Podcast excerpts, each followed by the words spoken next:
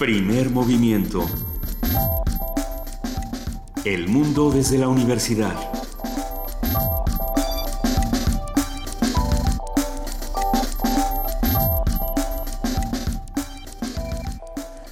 Buenos días a todos los que nos están escuchando a través del 96.1 de FM, del 860 de AM y de www.radionam.unam.mx.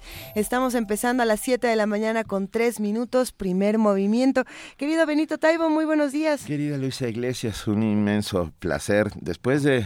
Eh, lo emocionante que fue ayer el aniversario 79 de Radio UNAM desde la sala Julián Carrillo, querida Juana Inés de esa, ¿a poco no estuvo bueno? Estuvo muy bien, estuvo muy, bien. Muy emocionante. Dio muchísimo gusto vernos, verlos a todos, vernos a todos. Vernos a todos. Lo que no dio muchísimo gusto fue que después de una tarde tan eh, llena de alegría, tan llena de celebraciones, la ley 3 de 3 finalmente se ve estancada y finalmente se ve eh, iba a decir charrasqueada, ¿no? Este, tasajeada, mutilada. Se ve se ve mutilada. Eh, se habla de que son nueve los senadores que no votaron, tanto del PAN, del, del PT y del PRD. Se habla de lo que hizo el Partido Verde, de lo que hizo el PRI. Y finalmente yo creo que quienes salen perdiendo no son los ciudadanos que exigen esta esta ley, ni, ni, los que salieron a firmar y dijeron, a ver, somos 600 mil, sino los políticos que una vez más pierden la confianza de los ciudadanos, porque esta era, yo, es que yo creo que esta era una gran oportunidad para que los políticos eh, recuperaran un diálogo de, distinto con la ciudadanía, que bueno, pues al parecer no se va a recuperar, por lo menos no por ahí. Pero desde luego perdimos. Bueno, todos perdimos. Perdimos todos. a la hora de que no llegan a votar los que tienen que votar y no trabajan los que tienen que trabajar, es grave. Perdón, pero yo ayer leí eh, la entrevista que le hizo el Hollywood Inquirer a Ringo Starr, en donde dice que Paul McCartney murió en 1962 y el que ahora eh, dicen que es Paul McCartney es un lookalike. Uh, es un socias. Es un, sí.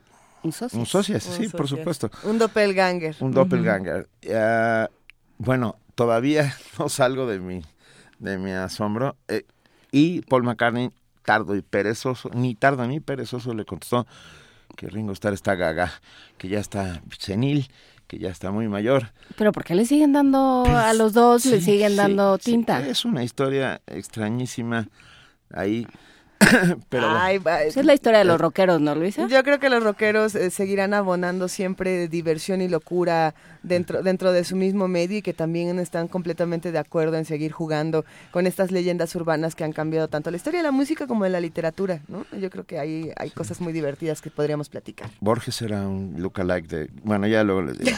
Hoy es miércoles de héroes y villanos. Hablaremos sobre tanto se habla sobre la constitución de la ahora Ciudad de México, que hablaremos de los constituyentes de 1917. Esos tipos que también fueron elegidos y que hicieron un trabajo espectacular. Eh, vamos a ver quiénes eran, cómo eran, de dónde venían y qué lograron. Una conversación con Pedro Salmerón, historiador y profesor del ITAM, especialista en historia de México, reforma e historia contemporánea. Vamos a platicar también con Angélica Klen, titular de la Dirección General de Danza de la UNAM, que habla sobre el diplomado en danza y mediación tecnológica. ¿Qué es esto? Quédense con nosotros. Suena, interesante. En la participación de la Dirección General de Artes Visuales y del Museo Universitario de Arte Contemporáneo del MUAC, Miriam Barrón García, coordinadora de talleres y proyectos de vinculación, habla sobre los cursos de verano en el MUAC.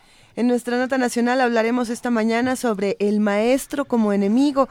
Vamos a platicar con el doctor Manuel Gil Antón, investigador del Centro de Estudios Sociológicos del Colegio de México. Él es especialista en sociología de la educación. Y bueno, pues vamos a tratar de desentrañar entre todos este conflicto de los maestros. En la nota internacional, ¿por qué sube el dólar con la amenaza del Brexit? porque ayer el dólar, si ustedes no lo sabían, cerró en algunos lugares en 19.95 creo que es un máximo histórico. Sí, es ah, un máximo histórico. Eh, un comentario de Francisco Rodríguez, nuestro economista de cabecera, que además usa eh, corbata de moño. Ayer llegó... Primo Frank. El primo Frank llegó a celebrar con nosotros con corbata de moño. economista, miembro del Consejo Editorial del Observatorio Económico de la Universidad Autónoma Metropolitana, Unidad Azcapotzalco. La poesía necesaria esta mañana me toca a mí, ¿sí? Sí. Ok. Eh, tenía un par de poemas preparados, pero son poemas que necesitan leerse en el papel. Entonces, eh, sí, sí, bueno, leerse en papel porque tenían Porque juegos son como visuales. caligramas, ¿no? Exactamente. Pero, pero vamos a ver si funcionan en español, porque son poemas escritos en inglés que, que quizá en la traducción se pierde este juego visual. Ante la Entonces, duda, Manuel Manuel Acuña. Yo creo que Manuel Acuña. Va a ser el ganador. Quédense con nosotros y averigüen qué va a haber en Poesía Necesaria o recomiéndenoslo en Twitter o en Facebook. En nuestra mesa del día, el discurso político y mediático después de la masacre de Orlando. Una conversación con la maestra Raquel Saed Grego, académica del Departamento de Estudios Internacionales de la Universidad Iberoamericana, experta en política y medios de Estados Unidos. Para cerrar esta mañana con primer movimiento, vamos a tener la participación del doctor Jorge Enrique Linares, director de este programa, el Programa Universitario de Bioética, que habla sobre la agenda de la bioética internacional.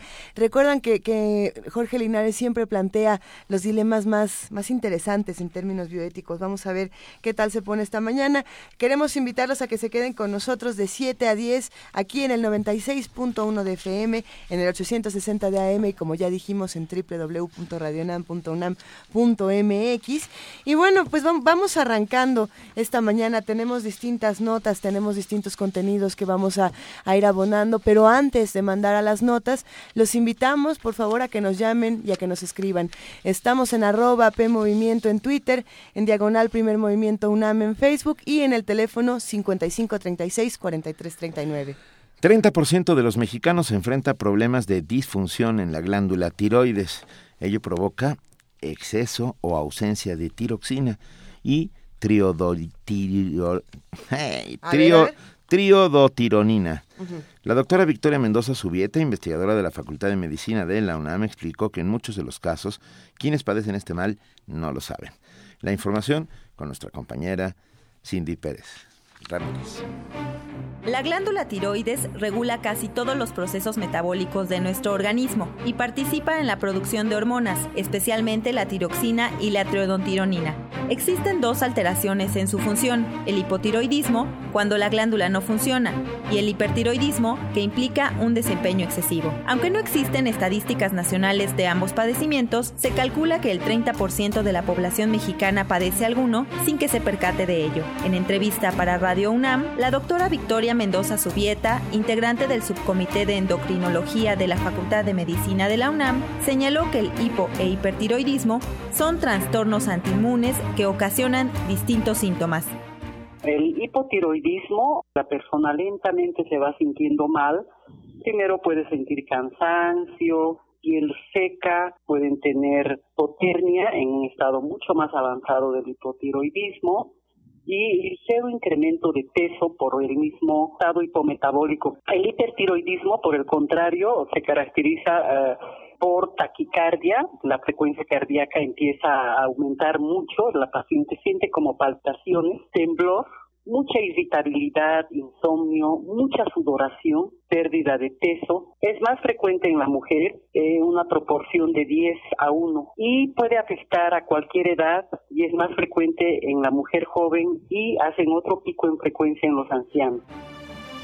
La endocrinóloga dijo que múltiples causas de las alteraciones en las glándulas tiroideas responden a diversos factores, como las malformaciones congénitas. El antecedente familiar es muy importante, eh, sin embargo, casi siempre eh, los casos pueden ser esporádicos, cualquiera podemos tener un hipo o hipertiroidismo, cualquier sintomatología de ese tipo se debe acudir con el especialista. Es importante tener un control médico, ¿no? Las hormonas tiroideas se deben dar solo si se confirman el hipotiroidismo. Si no se confirma un hipotiroidismo, no se debe utilizar la hormona tiroidea. Primero confirmar el diagnóstico eh, y en el caso del hipertiroidismo, igualmente confirmar el diagnóstico, la etiología y dar el tratamiento adecuado. Las enfermedades metabólicas son incurables y solo se controlan, pero requieren tratamiento para toda la vida. Para Radio UNAM, Cindy Pérez Ramírez. Primer movimiento.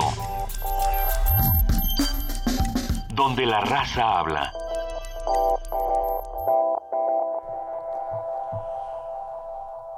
Tenemos, son las 7 de la mañana, 12 minutos, y sí, lo saben.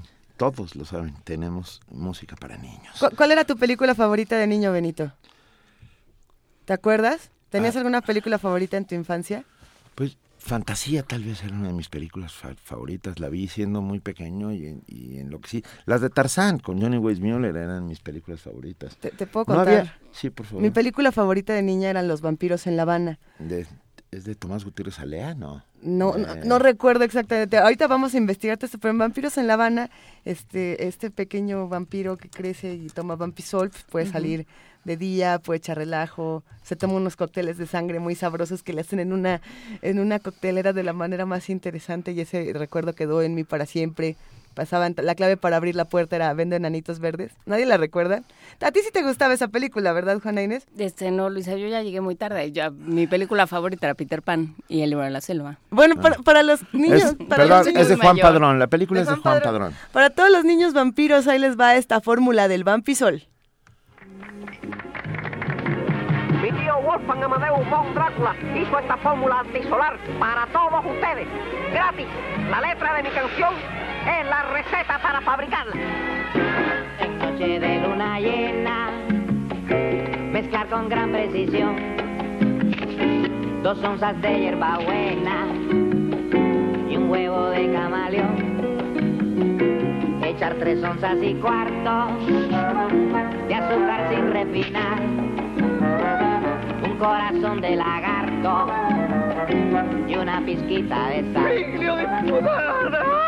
50 gramos añada de sangre de colibrí con mucha piña colada y un toquecito de ají. Debe agregar sin demora extracto de tiburón. Lo pasa por batidora con medio litro de ron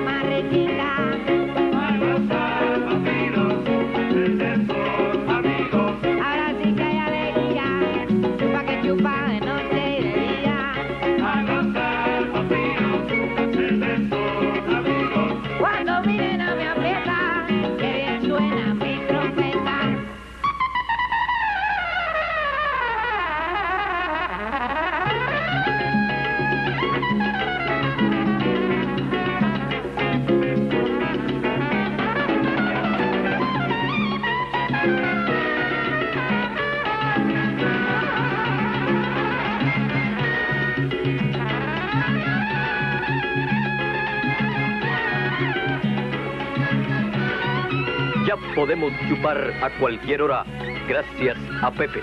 Así que cuando venga a la playa, cuidado. Ese junto a usted puede ser un vampiro. Primer movimiento. Donde todos rugen, el puma ronronea.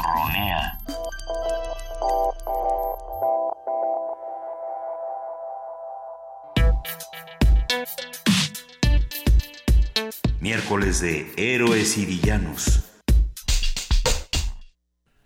En, en septiembre de 1916, Venustiano Carranza convocó a un Congreso Constituyente que debía introducir ciertas modificaciones en la Constitución de 1857 para dar por terminada la lucha armada y regresar al orden legal.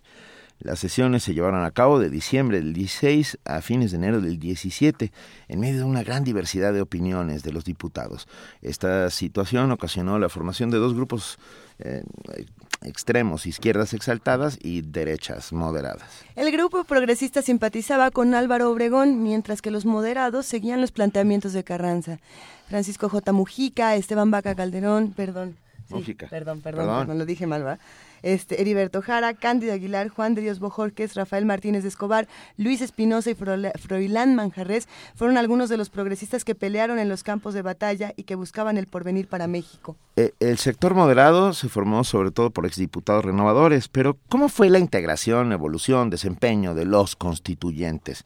Esos constituyentes que fueron elegidos. Eh, para ello estamos hoy en la línea y lo agradecemos inmensamente con Pedro Salmerón, historiador y profesor del ITAM, especialista en historia de México, reforma e historia contemporánea. Muy buenos días, Pedro, gracias por acompañarnos. Buenos días, Ana Inés, Benito. Qué gusto oírlos. Estamos muy contentos de tenerte. Estamos en Chihuahua, ¿verdad? Estoy acá en Chihuahua, exactamente. Ok, muchas gracias. A ver, cuéntanos para todos los que están haciendo comunidad con nosotros, ¿quiénes eran los constituyentes del 17? Mira, fíjate que eso que acaban ustedes de decir es lo que durante mucho tiempo hemos sostenido, en buena medida basado en los propios presidentes de los constituyentes. Algunos de ellos escribieron crónicas de la Constitución, Félix Palavicini, Pastor Roa, Juan de Dios Bojorques, eh, José Rubén Romero. Pero recientemente, pues con esto de los centenarios, nos hemos dado a volver a revisar la conformación del constituyente, la personalidad de sus diputados, los resultados de aquel Congreso, eh, bajo cuya ley fundamental se supone que seguimos viviendo, aunque en realidad no es así, eh, en muchos aspectos. Y en esas reuniones que hemos hecho en varios lugares, un montón de historiadores, pues estamos empezando a poner en tela de juicio esa supuesta división, esa dicotomía en dos del de, del Congreso Constituyente. Encontramos que en temas centrales eran mucho menos, eh, era mucho menos clara la separación. Eh. Así, mira, por ejemplo, les podría decir que hay dos temas fundamentales. Para mí, que acabo de terminar un libro sobre la guerra civil, bueno, el año pasado terminé un libro sobre la guerra civil de 1915, es decir, la derrota de Villa y Zapata en la guerra civil, eh, las razones, por tanto, de la victoria de Carranza, Obregón y los suyos. Eh, la Constitución de 1917 se, se me aparece cada vez más como una modernización del autoritarismo, como la institucionalización de la dictadura porfirista. Eh, entre más estudio la Constitución y sus resultados, es decir, el México priista, vigente para mí hasta los años 80 del siglo pasado, uh -huh. más me parece que lo que hace don Venustiano con eh, la aprobación de todos los sectores del constituyente es eso justamente, institucionalizar, hacer legal lo que con don Porfirio era ilegal, el autoritarismo y la concentración del poder en manos del presidente. Y manipula...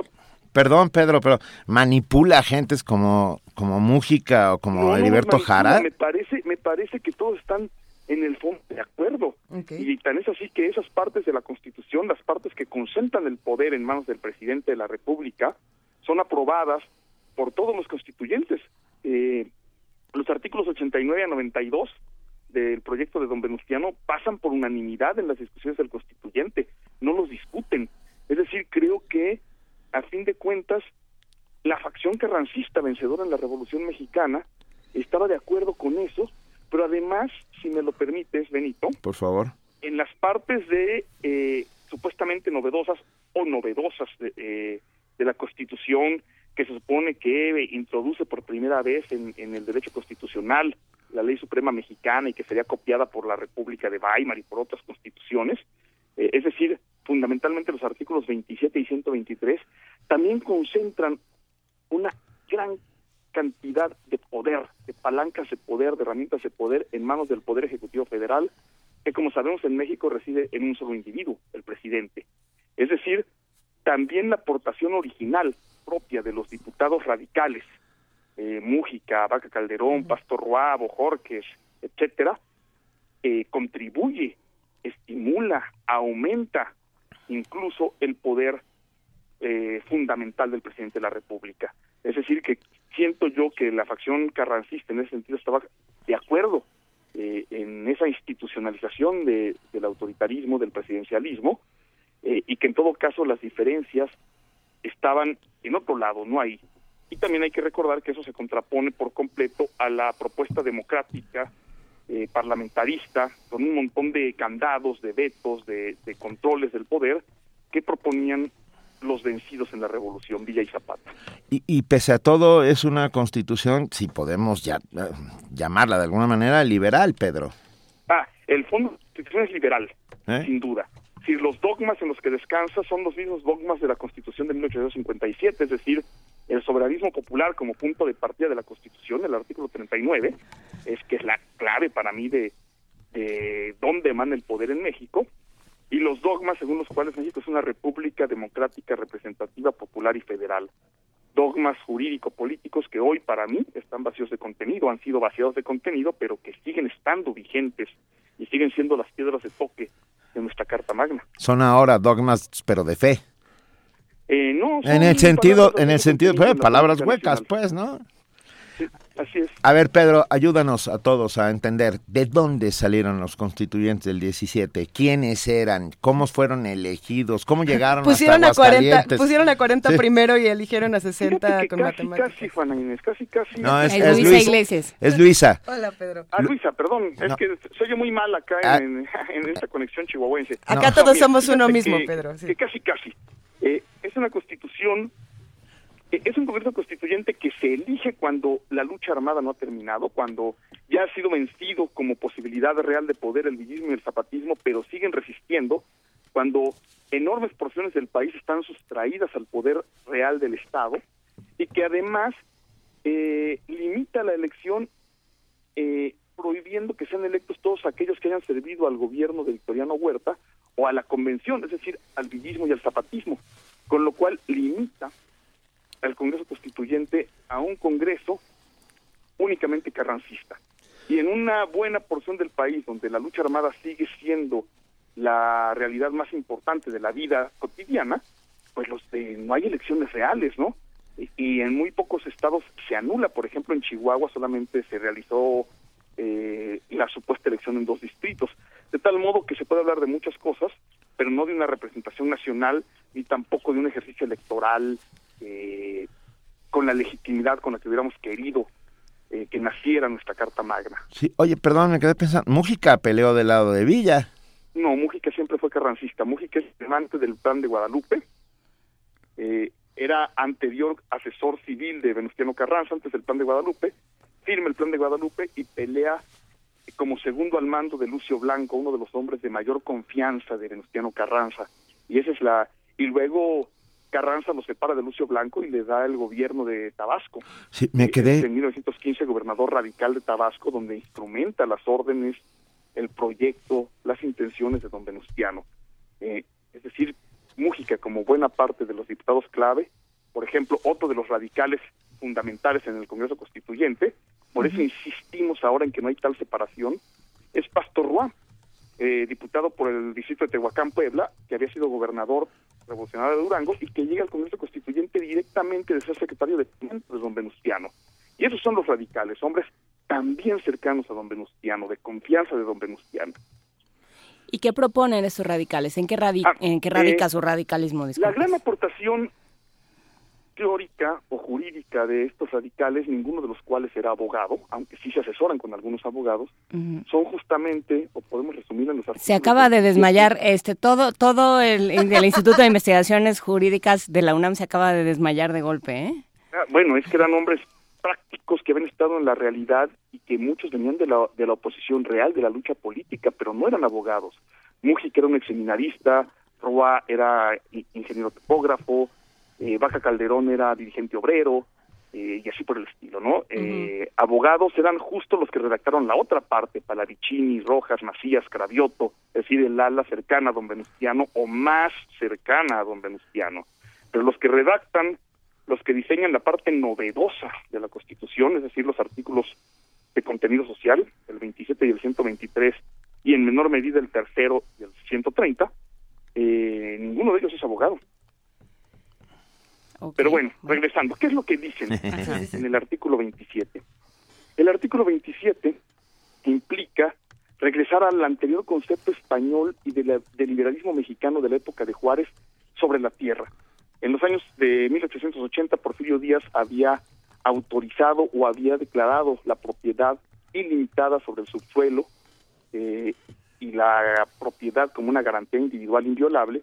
Y lo que hacen los diputados constituyentes es regresar a la idea de que la propiedad de la tierra es originalmente de la nación y re- retomar también e introducir una nueva formulación muy acertada, la idea de que las riquezas del subsuelo son de la nación de manera inalienable, intransferible, y creímos durante eh, casi 100 años, hasta el año de 2013, de infausta memoria, imprescriptible.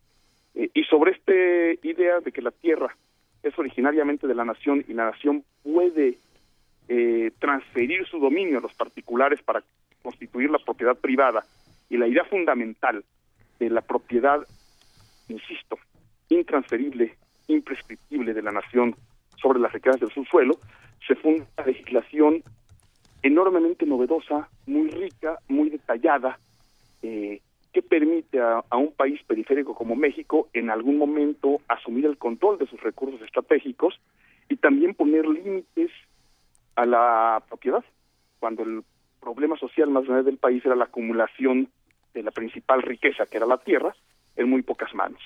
Eh, y con eso romper el atraso, romper la dependencia, o al menos transformar la dependencia, diría Lorenzo Meyer, y convertir a México, mal que bien, en el país moderno que fuimos en la segunda mitad del siglo XX.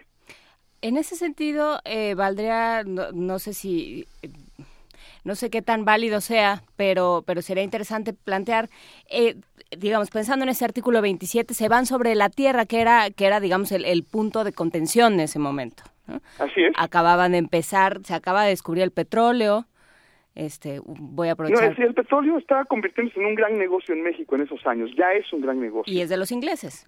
Uh -huh. Entonces, bueno, pues esa es la discusión, se, se, se centran en una discusión de ese momento. Y Así lo que es, se ha dicho de, la constitución actual es que se van a centrar en problemas y en, y en pleitos callejeros de este momento. ¿no? ¿Qué tanto? No, ¿qué tanto no, no, no, no, son pleitos de fondo sobre, sobre las razones de fondo señaladas desde 20, 30 o 40 años antes, o que incluso habían sido clave en la discusión de la Constitución de 1857, okay. cuando eh, los radicales de la era de Juárez, como Campos, Arco, Ramírez, señalan los mismos problemas. Y que escribían mejor, ¿eh? ¿Perdone? Que escribían mejor. Sí, sí, sí, creo que eran, tenían mucho mejor pluma los de la Constitución de 57 que los de la de 17, eh. pero pero creo que la Constitución de 17 en ese aspecto al menos es más certera. Está bueno. A ver, finalmente se ponen de acuerdo. Acabas de, de, hacer algo importantísimo, que es descubrir que es mucho más moderada de lo que aparentemente podría, o, o nos, la han, nos la han venido contando como una constitución de avanzada, la del 17. Es de avanzada en comparación con las constituciones liberales vigentes en Occidente, pero tiene algunos candados. Por ejemplo, eh, hay quien dice que, la, que el artículo 27, que es del que estamos hablando, retoma la ideología zapatista y la retoma sí y solo si limitamos el zapatismo al plan de Ayala, que es el primer documento programático del zapatismo. El zapatismo evolucionaría junto con el villismo a posiciones en las que se habla de revolución agraria, destrucción integral del latifundio sin indemnización de ninguna especie, cosa que de ninguna manera está previsto en el artículo 27. El artículo 27 convierte la expropiación en un asunto de derecho uh -huh. que depende exclusivamente del presidente de la República. Es aquí donde, una vez más, se acumulan en el presidente enormes facultades, ni más ni menos que la facultad de solucionar él y solo él y solo por decreto el principal problema social del país, que es el de la acumulación de la tierra. ¿Qué otros artículos, Pedro, fueron añadidos o creados a partir del 17, partiendo de la, de la Constitución de 1857? El de el 123 es el otro gran artículo, ¿no? el artículo que eh, eleva a rango constitucional la legislación obrera por primera vez en el mundo, en eso es novedoso, eh, y que pues legaliza, bueno, hace o le da rango constitucional a las demandas laborales concretas, jornada de ocho horas, séptimo día de descanso, trabajo salario igual para trabajo igual, seguridad social, etcétera, pero que también acumula enorme poder en manos del presidente. Por ejemplo, casi podríamos atrevernos a decir que si un derecho es inalienable, eh, el derecho de huelga no lo es en México. Eh, para que una huelga sea válida, y esto desde la Constitución de 17, no digamos de la terrible, desastrosa reforma de 2012, no desde la Constitución, para que una huelga sea legal, tiene que ser aprobada por una junta de conciliación, es una dependencia del Poder Ejecutivo, es decir, que está formada por empleados del presidente. ¿Qué quiere decir esto? Que en última instancia, la legalidad o no de una huelga depende de un tercero que es el presidente de la República. Por lo tanto, en estricto sentido no hay derecho de huelga en México. Y lo mismo podemos decir del derecho de sindicalización. Cuando los sindicatos para poder serlo requieren eh, de que una dependencia del Poder Ejecutivo Federal, es decir, una vez más, empleados directos del presidente de la República, les otorguen la toma de nota y por lo tanto puedan actuar jurídicamente como sindicatos, pues no podemos hablar de, de un derecho de sindicalización en el sentido de derecho inalienable, ¿no? Al contrario, encontramos en manos del presidente enormes palancas de poder político, de chantaje, de control, otorgadas por los constituyentes. ¿Y, y a qué responde? Eh, ¿Tiene una lógica histórica esta, esta construcción de la figura presidencial como un ser todopoderoso? Pues corresponde a la experiencia porfirista. eh, es decir, a la a que a fin de cuentas, como dice el más reciente biógrafo de don Venustiano Carranza, pues era el último reformista porfiriano, a que buena parte de la ideología de Carranza y de los hombres más cercanos a Carranza viene del reyismo, es decir, de un movimiento renovador del porfiristo, del porfiriato, pero para nada democrático. Y como dice Daniel Cosío Villegas, cuando escribió una crítica fundamental a la Constitución de 17, parece ser que Carranza leyó un libro clave, siendo él eh, un libro clave de un ex compañero suyo en el Senado porfirista, Emilio Rabasa, quien en 1902 escribió un libro titulado La Constitución y la Dictadura, y establecía ahí Rabasa, ex gobernador de Chiapas, ex senador, eh, compañero en el Senado de Carranza, como ya dije, en el que escribía Rabasa que este que en México era inviable la democracia real y mucho más aún, mucho más inviable la democracia parlamentaria o la concentración del poder en manos del poder legislativo y que por eso en contra de la Constitución o por encima de la Constitución Díaz para hacer progresar el país había tenido que recurrir al poder autoritario en contra de la Constitución. Es la misma Eh, idea entonces, de que de que la eh, corrupción es, Carranza es- se suya esta idea, al parecer, y decide o instruye a quienes redactan el, el proyecto de constitución eh, que eso que con don Porfirio no era legal se volviera legal, que eso que, don, que con don Porfirio dependía de la capacidad personal de don Porfirio dependiera de una institución, una institución eh, que fuera la presidencia de la República y por lo tanto que ese poder fuera transferible y no dependiera del carisma de un caudillo que a fin de cuentas tiene caducidad como la tuvo don Porfirio. O sea, eh, convierte eh, al presidencialismo casi como, co- o sea, digamos, la, el argumento es, igual que la corrupción, es algo cultural, ¿no? No. Es, es que está entre Eh, no, no, no, nosotros, el ¿no? presidencialismo no es cultural y la corrupción menos Pues aún. claro que no. Ahí, ahí refuto radicalmente al señor Peña Nieto. El, yo, yo le podría mostrar presidentes, grupos políticos, gobiernos enteros, estos, por no hablar de muchos mexicanos que rechazamos individualmente la corrupción, ¿no? No, no, no es cultural la corrupción ni el presidencialismo. De hecho, durante buena parte del siglo XIX no se vivió bajo un régimen presidencialista y había propuestas alternas muy serias, totalmente opuestas al presidencialismo, en particular en 1914, 15, 16, la que enarbolaban villistas y zapatistas, centradas en la posibilidad de una república parlamentaria con un montón de controles como la revocación de mandato, el plebiscito, la rendición de cuentas de los diputados, eh, cosas que ahora en México, 100 años después, estamos volviendo a discutir. Pero que todo ello va desapareciendo a partir de los 30 para dar paso al PNR, ¿no? No, todo ello desaparece eh, eh, con, con la derrota política y militar del villismo y el zapatismo, con el triunfo de la facción carrancista.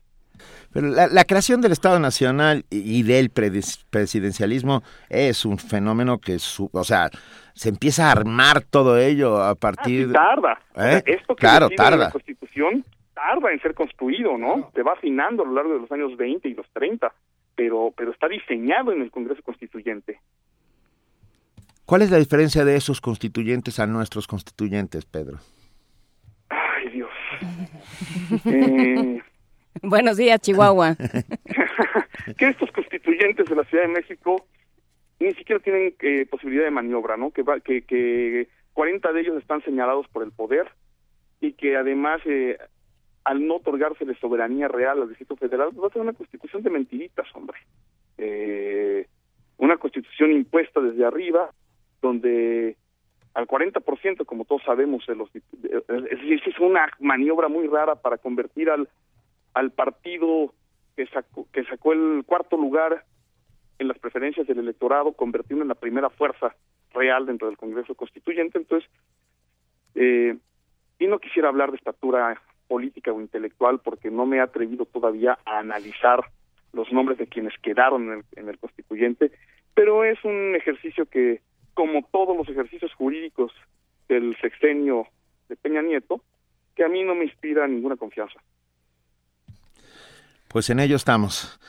Así es, así nos metieron, a, a esto nos metieron. Ah. Pero recordemos que ninguna legislación, ningún tratado internacional son para siempre, que las legislaciones pueden ser transformadas, los estados pueden ser reformados, los tratados internacionales pueden ser denunciados y que la ley avanza conforme avanza la historia de los pueblos. Y que los pueblos tienen la última palabra, siempre. Eh, y en México, aún en términos jurídicos, el artículo 39, piedra angular de nuestra Constitución, no ha sido reformado.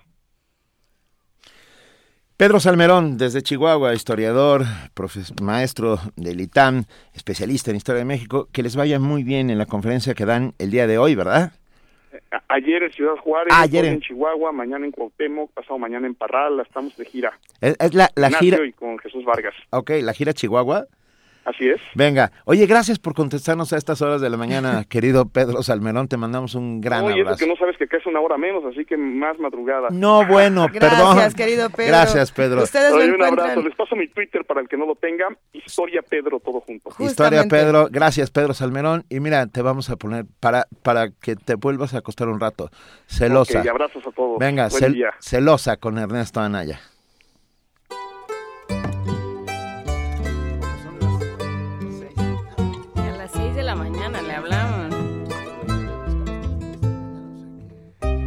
Nos mintió, todo esto no es cierto.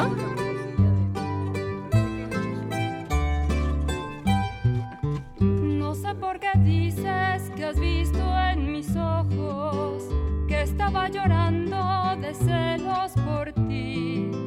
Por más que me veas a veces llorosa, no creas que siento el amor que perdí. La prueba bien clara esta tarde has tenido, pasaste con otra por verme sufrir.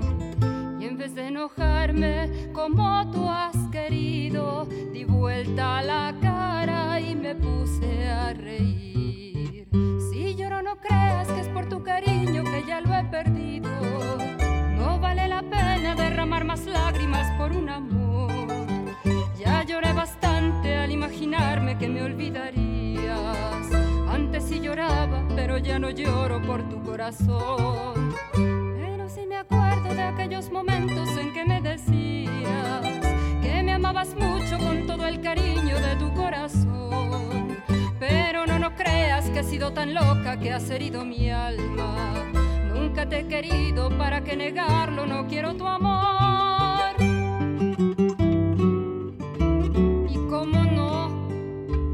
Si ya quedamos.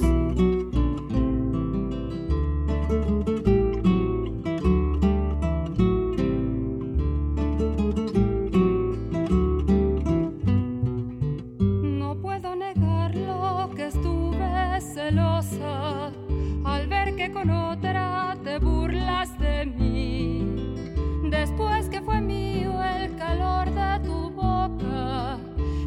En los labios mil besos te di. Jamás he sentido lo que era un cariño, jamás he sabido lo que era sufrir. Porque te has marchado sin darme ni un beso, de pena, Dios mío, me siento morir. Si lloro no creas que es por tu cariño que ya lo he perdido. No vale la pena derramar más lágrimas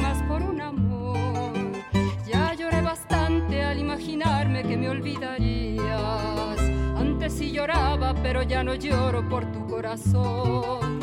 Pero sí me acuerdo de aquellos momentos en que me decías que me amabas mucho con todo el cariño de tu corazón. Pero no, no creas que he sido tan loca que has herido mi alma. Nunca te he querido, para que negarlo no quiero tu amor. Primer movimiento. Escucha la vida con otro sentido. Como lo platicábamos ayer, la OFUNAM y Radio UNAM se suman para celebrar juntos el aniversario 79 de Radio UNAM y el aniversario 80 de la OFUNAM. Por eso está este concierto especial el fin de semana. Ustedes lo saben, hay un concierto el sábado 18 de junio a las 8 de la noche para el que tenemos muchísimos pases. Hay, eh, a ver, hay un combo cuates y hay dos y, y hay, y hay montones de pases Volvemos a dobles. la bonita institución del como cuates. El combo cuates lo vamos a dar al- a ver, primero vamos a dar los pases dobles. Vamos a dar Auto sardina. el auto sardina. Ok. O sea, tres atrás, dos adelante. Sí. Tenemos Ahí dos butacas, pero la pueden llenar cinco personas. A ver A cómo ver, le hacen. Cuatro pases dobles se van por Facebook. Estos se van a la publicación, eh, no, si los, que los pongan en el muro, por favor, que los pongan en el muro con su nombre completo y el hashtag OFUNAM. Ya con eso. En los siguientes tres pases dobles, ya, a ver, cuatro van por teléfono, tres dobles se van a Facebook. A No, ver, cuatro a dobles, ay, ya voy otra vez a empezar. A ver, cuatro dobles se van a Facebook, tres dobles se van por teléfono al 55 36 43 39 y el paquete cuates Va por Twitter. va por Twitter. ¿Qué le incluye el paquete cuates? Cinco boletos. Cinco boletos, cinco boletos para cinco Y cuates. nuestro cariño. Y todo nuestro cariño y este que se tomen foto para que nos cuenten quiénes fueron los cinco cuates que se fueron a la OFUNAM. Nos tienen que escribir con el hashtag OFUNAM, pero yo creo que ahí sí para el combo cuates, pues que nos contesten este, a lo mejor quiénes son los cuates que van a ir o, o por qué invitar cuates a la OFUNAM y lanzarse todos juntos. No se puede ir un combo cuates así como así, ¿o sí? O sea, denos algún motivo bueno. Una carta de razones para... Ah, sí. Sí, una carta de motivos. Una exposición de motivos. Una exposición de motivos. Venga, se va el como cuates por Twitter. Luego tenemos tres pases dobles por teléfono, ustedes saben, 55 36 43 39 y cuatro pases dobles por Facebook en el muro con su nombre completo para irse a el concierto de la OFUNA. Seguimos celebrando la música, seguimos celebrando las manifestaciones artísticas como la danza y para hacerlo nada más y nada menos que se encuentra en la línea Angélica Klen, titular de la Dirección General de Danza. ¿Cómo estás, Angélica? Buenos Hola días. Luisa, buenos días. Te extrañamos aquí en la cabina de Radio UNAM, querida Angélica, pero nos da muchísimo gusto escucharte. Sí, bueno, primero que nada, felicidades a Radio NOM por su aniversario. ¿eh? Eh, se, lo, Gracias. se lo decimos. Muchísimas, muchísimas, muchísimas felicidades. Y bueno, hoy quisiera platicarles, este, Luisa y Benito, sobre un diplomado de danza y mediación tecnológica que vamos a ofrecer en la dirección de danza. Y estamos muy contentos porque lo que estamos pues tratando es de abrir espacios de actualización con perfil académico. Eh, ustedes saben que danza no tiene, no ofrece carreras profesionales este, en la UNAM hasta hasta el día de hoy, pero eh, pues bueno, estamos empezando con este diplomado que pues lo que queremos de alguna manera es eh, lograr incorporar la implementación y exploración de las nuevas tecnologías a la danza. Entonces, este diplomado da inicio el 25 de julio y termina el 10 de diciembre con sus 120 horas. Habrá una semana intensiva eh, eh, a, finales de julio, después una semana intensiva en diciembre y todos los sábados, casi todos los sábados del segundo semestre. O sea, realmente creo que es un horario muy cómodo y bueno, está dirigido, pues es, es, es un trabajo interdisciplinario de artes escénicas. Entonces, bueno, el, el, el, el, desde la danza partimos hacia el uso de las tecnologías, pero está dirigido para gente que tenga que tenga interés en la tecnología, en la coreografía, en el teatro, la música, artes visuales, cinematografía, producción escénica, eh, dirección escénica, gestión cultural, muy interesante por esta este trabajo interdisciplinario, también Sí. para ingeniería en telecomunicaciones, gente que esté interesada en, en, en computación, sistemas de red, informática, video, audio. O sea, es, es, es muy interesante ver cómo se va a trabajar de la mano con todos los elementos de la tecnología, el, el video, la danza, este, el, el audio en conjunto, pues para estar pues al día de las de las nuevas tendencias de, de creaciones escénicas. Y pues bueno, nos complace mucho, estamos felices de, de, de poder arrancar este diplomado y pues nuestro cierre ya empezamos a hacer eh, convocatoria desde hace unas semanas y nuestro cierre de inscripciones es el próximo 23 de junio. Así es que pues eh, felices de compartirlo, se va a dar en el Salón de Danza, ahí en el Centro Cultural Universitario, y pues contentísimos de, de, de, de poder ofrecer por primera vez un, un diplomado ya con un perfil académico, este, pues con, de- con toda la mano, ¿no? O este, con todo el uso de la tecnología que hay actualmente. Eh, va, va- va a ser súper, súper interesante poder compartir con, con pues con, con toda esta gama de, de profesionales involucrados con el arte Claro. para, para, para poder lograr propuestas escénicas, este, pues proporcionar herramientas. Hay mucha gente que ya lo está haciendo en México, pero aquí creo que lo interesante es pues proporcionar herramientas a toda esta gente que tiene inquietudes en estos temas. Hay algo interesante también en, en- en este diplomado, querida Angélica Klen.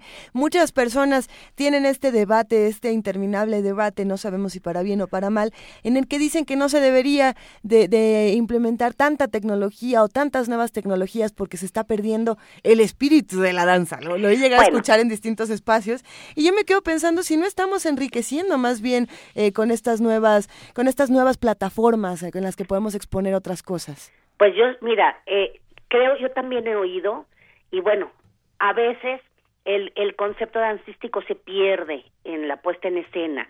Entonces creo que aquí lo interesante es poder mediar y como tú dices, es enriquecer y finalmente pues es una época en la que no podemos hacer a un lado el uso de la Claro. tecnología y qué mejor que por medio de este diplomado pues la gente tenga las formas correctas para y, la- y, y, pues no las formas correctas, sencillamente nuevos conocimientos para, para poder trabajar en estos temas. Y sería maravilloso no perder de vista lo que mencionas, Luisa, que, o sea, la danza debería de seguir siendo la esencia Que- de que- estas, de, de estas, de estas presentaciones. Por supuesto, que la danza se mantenga como esta, como esta parte esencial, pero que no olvidemos que de cualquier manera se van a reconfigurar los espacios para la danza. Y, Claro. y esa reconfiguración viene desde la arquitectura, desde la tecnología, desde la ingeniería, viene desde todos los espacios. Eh, me parece eh, encomiable el trabajo interdisciplinario que está haciendo la Dirección General de Danza. Hacemos la invitación entonces a que todos se sumen el 25 de julio, del 25 de julio al 10 de diciembre en estas 120 horas donde van a pues replantear ya el cierre, el cierre de inscripciones es la, la próxima semana. Eso. Y fíjate que hablando de esta, de esta eh, posibilidad de escenarios, los les quiero, les los invito.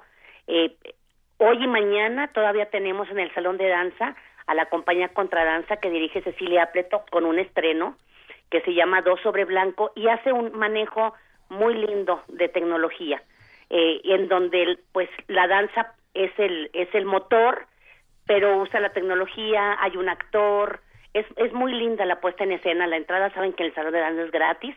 Y como siempre, pues bueno, este este esta semana es semana de estrenos en en la dirección de danza, está Tandem Compañía de Danza que dirige Leticia Alvarado con un estreno que se llama Cortázar y como siempre ya saben, cinco cortesías, cinco pases dobles para el público de Radio UNAM para las tres funciones.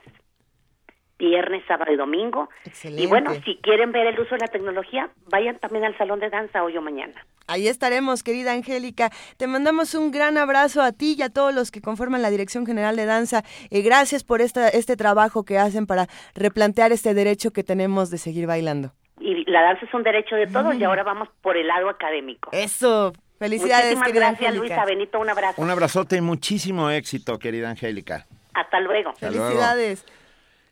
Entonces tenemos cinco pases dobles para cada... Bueno, vamos a ponernos de acuerdo y los lanzamos al ratito. Es que era pa- los cinco pases dobles, tres días, son 15 pases dobles. Siempre ¿Ya soy ves? yo la que empieza a dar mal los pases, por eso me voy a reservar el Vamos derecho de hacerlo que en el Vania corte. Nuche nos dé Vania una Nuche hojita donde diga una todo. orden Pero hace rato lo apuntó y aún así lo dijimos raro. No, lo dijimos, Kimosabi. Sí, somos todos, todos hacemos Todos- el conocimiento entre todos y hacemos comunidad entre Todos todos. Y, hacemos unos, entre bat- y unos batiburillos entre todos. Ah, nos vamos a esta nota. A 20 años de que se creó el actual eh, modelo de organización electoral en México, investigadores de la UNAM proponen analizar si el, Tribunal Electoral de la Federación se mantiene como un órgano de legalidad. Nuestra compañera Dulce García tiene la información.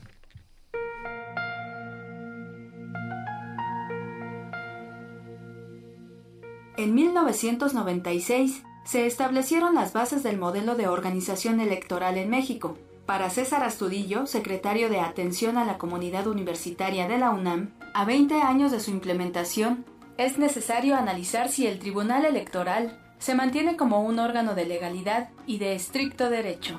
El Tribunal Electoral del Poder Judicial de la Federación no se ha constreñido estrictamente a la resolución de los juicios sometidos a su jurisdicción, sino que se ha empeñado en subsanar, en múltiples casos, las deficiencias de la democracia, al menos de la democracia formal. Las reglas del, juego, por ejemplo, para las candidaturas independientes y para el acceso de las mujeres a las candidaturas son dos buenos ejemplos en los que las sentencias del tribunal han auténticamente reconfigurado las reglas del juego. A decir de Lorenzo Córdoba, consejero presidente del Instituto Nacional Electoral, el régimen político de México ha permitido transformar las principales demandas de partidos y ciudadanos en nuevas instituciones. a través de esta forma de procesar las tensiones y fricciones políticas, es decir, repensando para aliviarlas las reglas del juego político democrático, se ha logrado que la competencia electoral transcurra con mayor certeza, equidad y se canalice la creciente competitividad de las elecciones. Dicho de otra manera, han sido las sucesivas reformas electorales las que han ido perfeccionando los procedimientos de la democracia mexicana y las que han impedido que los conflictos electorales se, conviertan en conflictos políticos irresolubles. Con la intención de debatir sobre los fenómenos políticos en el país, el Instituto de Investigaciones Jurídicas de la UNAM organizó el seminario La Reforma de la Justicia Electoral, que concluye el próximo viernes. Para Radio UNAM, Dulce García. Primer movimiento. Donde la raza habla.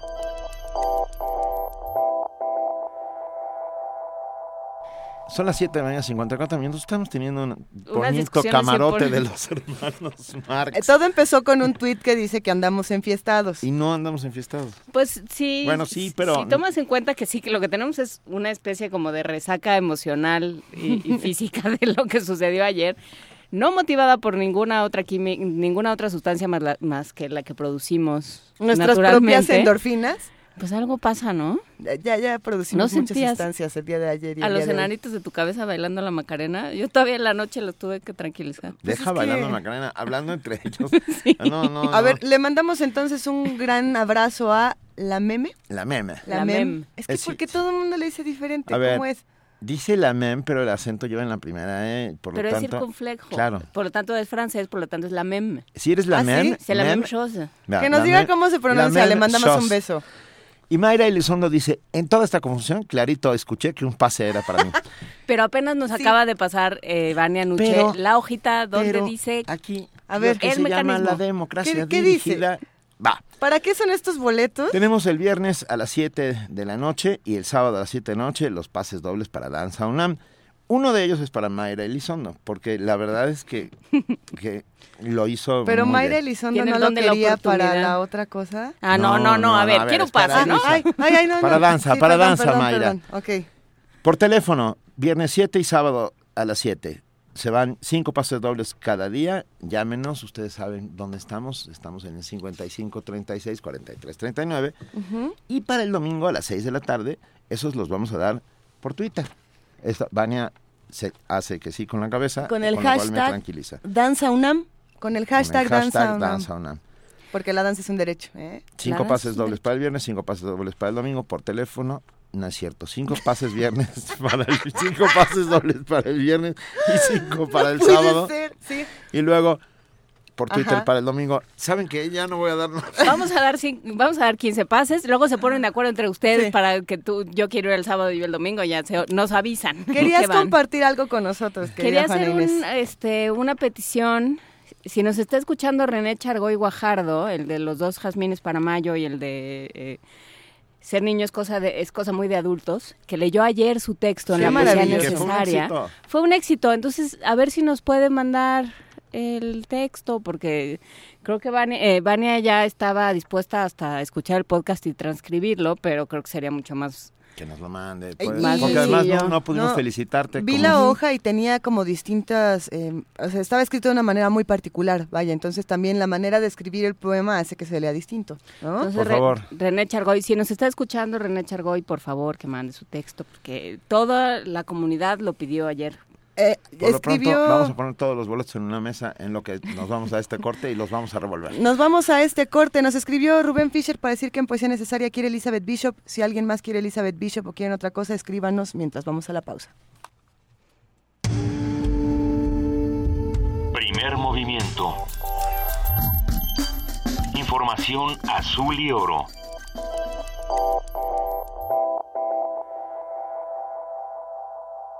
Hola, soy Eduardo Sacheri y estoy en descargacultura.unam. Visita descargacultura.unam. y escucha lo nuevo que tenemos para ti. Novedades. Flora, Serafina y el escritor. En voz de Josefina Estrada. Pero púrate, ¿no ves que el viejo está en su cuarto? Vaya a querer el teléfono. Te recomendamos. Escucha el audio El matrimonio del cielo y el infierno de William Blake. Rintra ruge y sacude sus fuegos en el aire opresor. Nubes hambrientas oscilan sobre el abismo.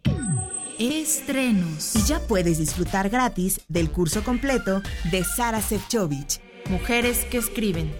Si como vimos primero se hostigó a las escritoras como a Sor Juana, se las ignoró como a Rosario Castellanos, se las acusó de frívolas y bajas calorías como a las mexicanas de mediados de los años 80. Hoy estamos totalmente otro momento.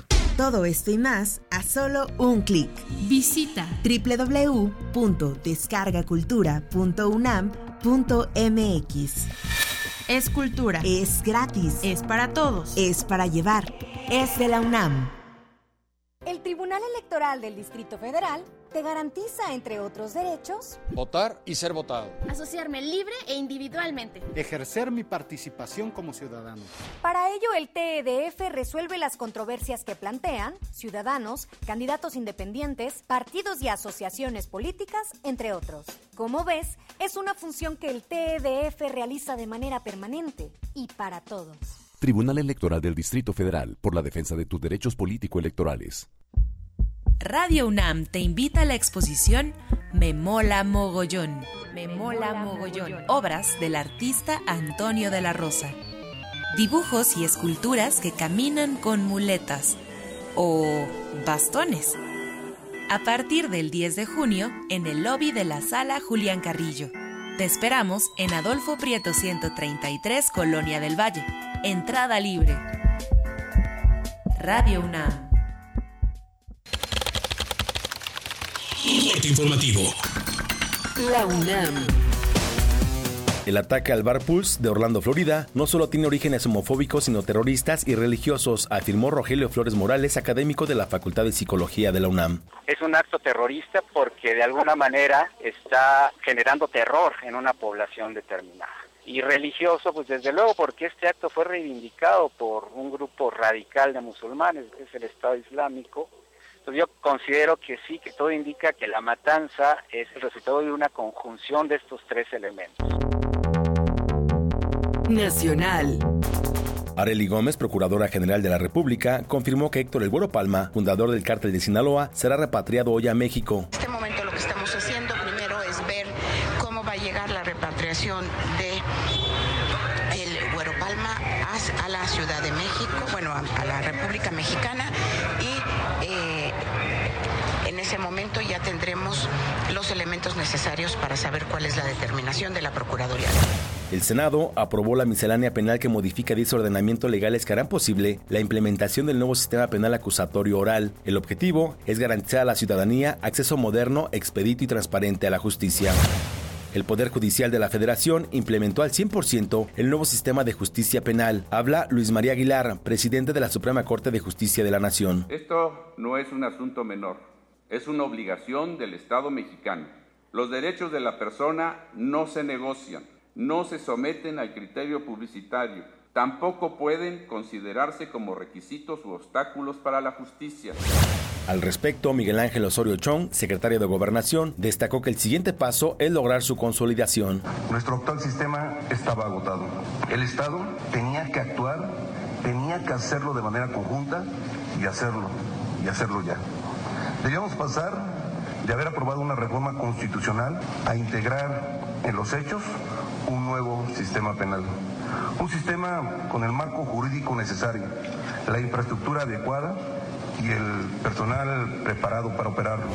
Edgar Elías Azar, presidente del Tribunal Superior de Justicia de la Ciudad de México, reconoció que el nuevo sistema de justicia penal tiene limitaciones presupuestales y de infraestructura. En entrevista con la jornada, señaló que será una justicia diferente debido a que el juez dialogará con las partes en conflicto.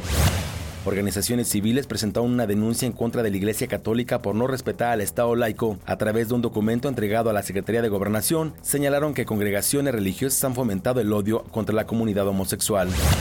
Miguel Ángel Mancera, jefe de gobierno de la Ciudad de México, aseguró que continúa firme para buscar una candidatura a la presidencia en 2018. En entrevista con el Universal, dijo que ve pocas posibilidades de ir en alianza con Morena.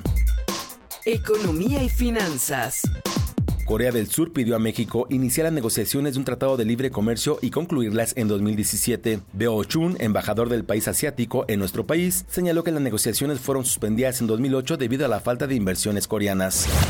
Jaime González, presidente de la Comisión Nacional Bancaria y de Valores, informó que el 56% de la población adulta no tiene una cuenta de ahorro formal. Señaló que 30 millones de adultos con cuenta de ahorro prefieren guardar su dinero bajo el colchón. Internacional. John Kerry, secretario de Estado en Estados Unidos, anunció el inicio de negociaciones con Venezuela para reducir las tensiones entre ambos países. Pidió al gobierno de Nicolás Maduro respetar los derechos humanos. Estados Unidos se suma al secretario general Almagro y a otros de la comunidad internacional en el llamado a que el gobierno venezolano suelte a los presos políticos, respete la libertad de expresión y de reunión incluyendo un referendo de destitución justo y oportuno que sea parte de ese proceso constitucional. Cultura.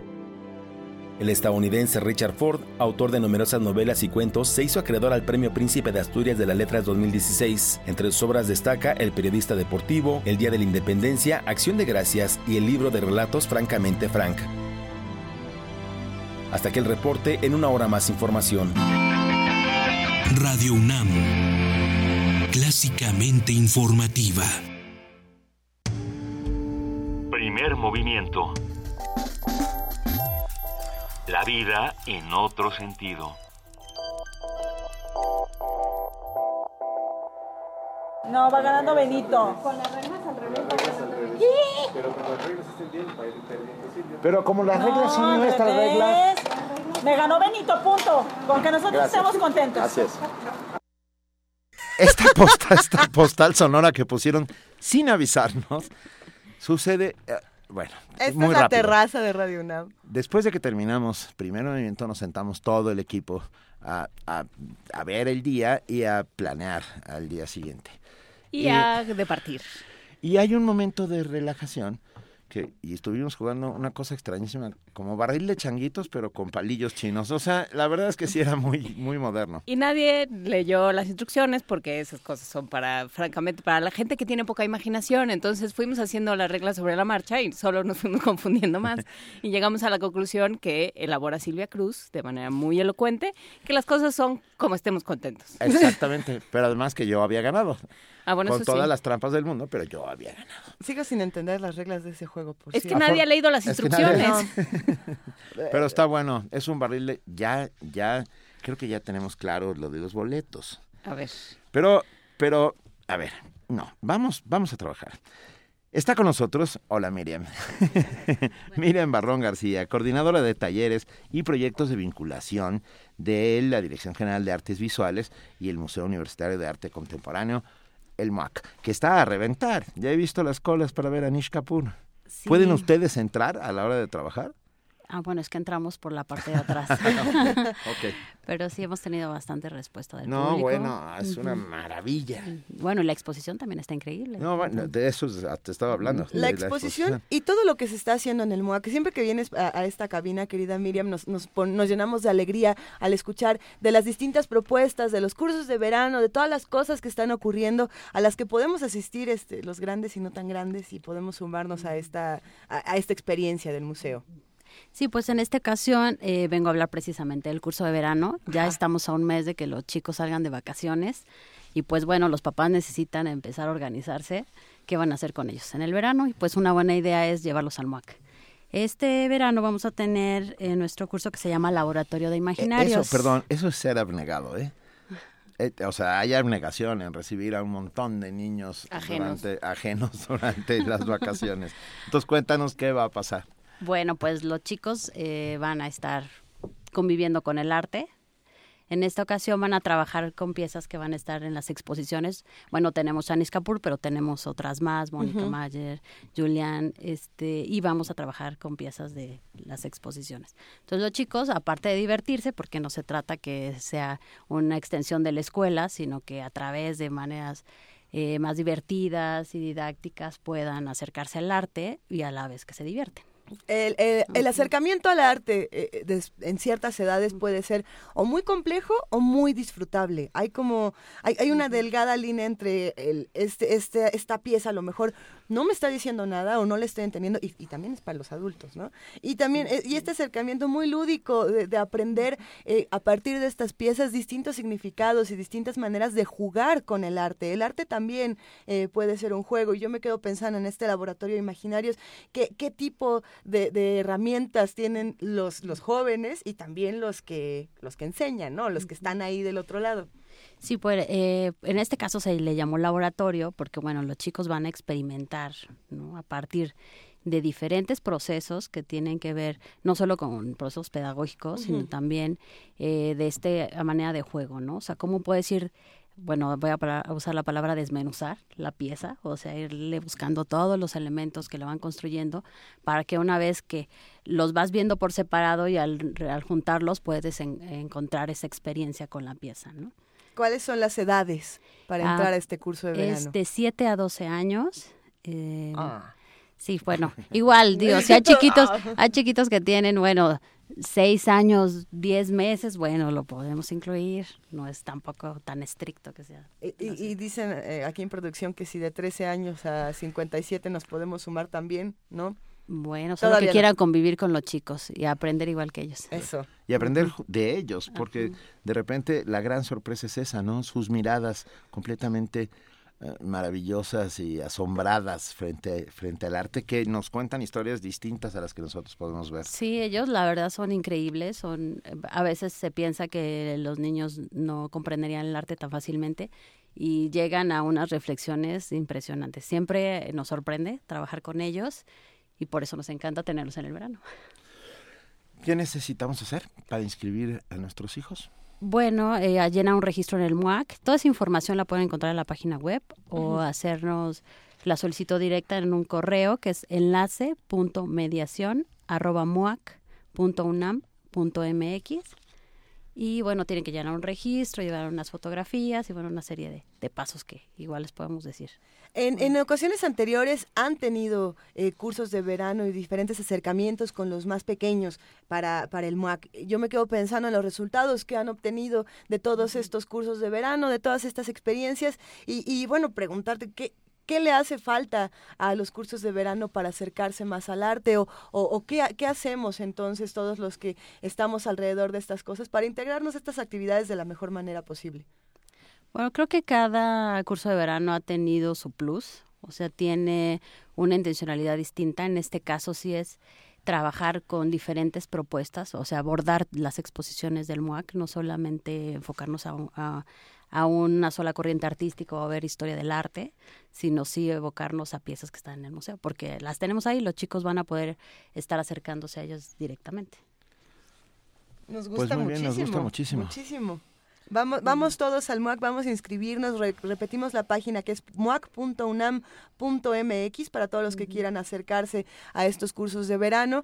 Y, y, bueno, el curso de verano no es, no es una manera de nada más dejar a los niños por otro lado, ¿no? Es, es la oportunidad mágica. ¿No es como la paquetería? No. Es, es, ese momento.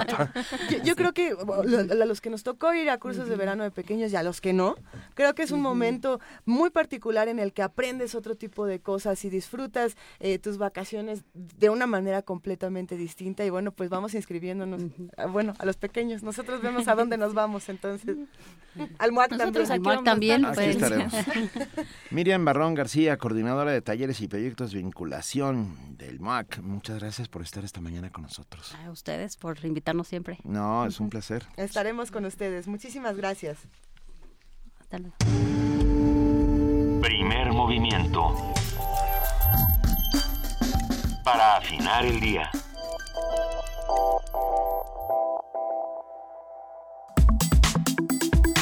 Nota Nacional.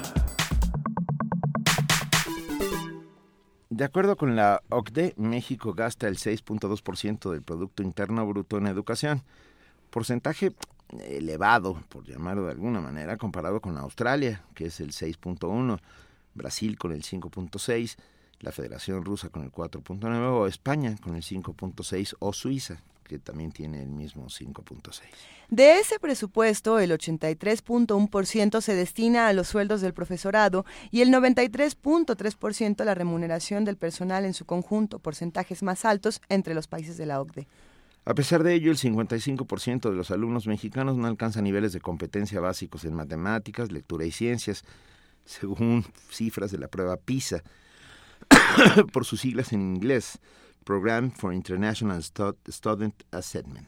Tenemos mucho que discutir sobre estos datos, vamos poco a poco a ir hablando de todo este asunto. Aunado a esto, la figura del maestro se ha ido desacreditando como consecuencia de las movilizaciones y diversas manifestaciones magisteriales en los diferentes estados de la República Mexicana. Y por una andanada mediática hecha, hecha ex profeso para desacreditarlos, hay que decirlo. no, no en todos sitios también hay que decirlo. A ver, Jesús Padilla, presidente de la Confederación Patronal de la República Mexicana, que yo no sé por qué anda haciendo estas declaraciones, declara que los capitalinos se han convertido en rehenes cotidianos de diversos grupos de presión, como la Coordinadora Nacional de Trabajadores de la Educación.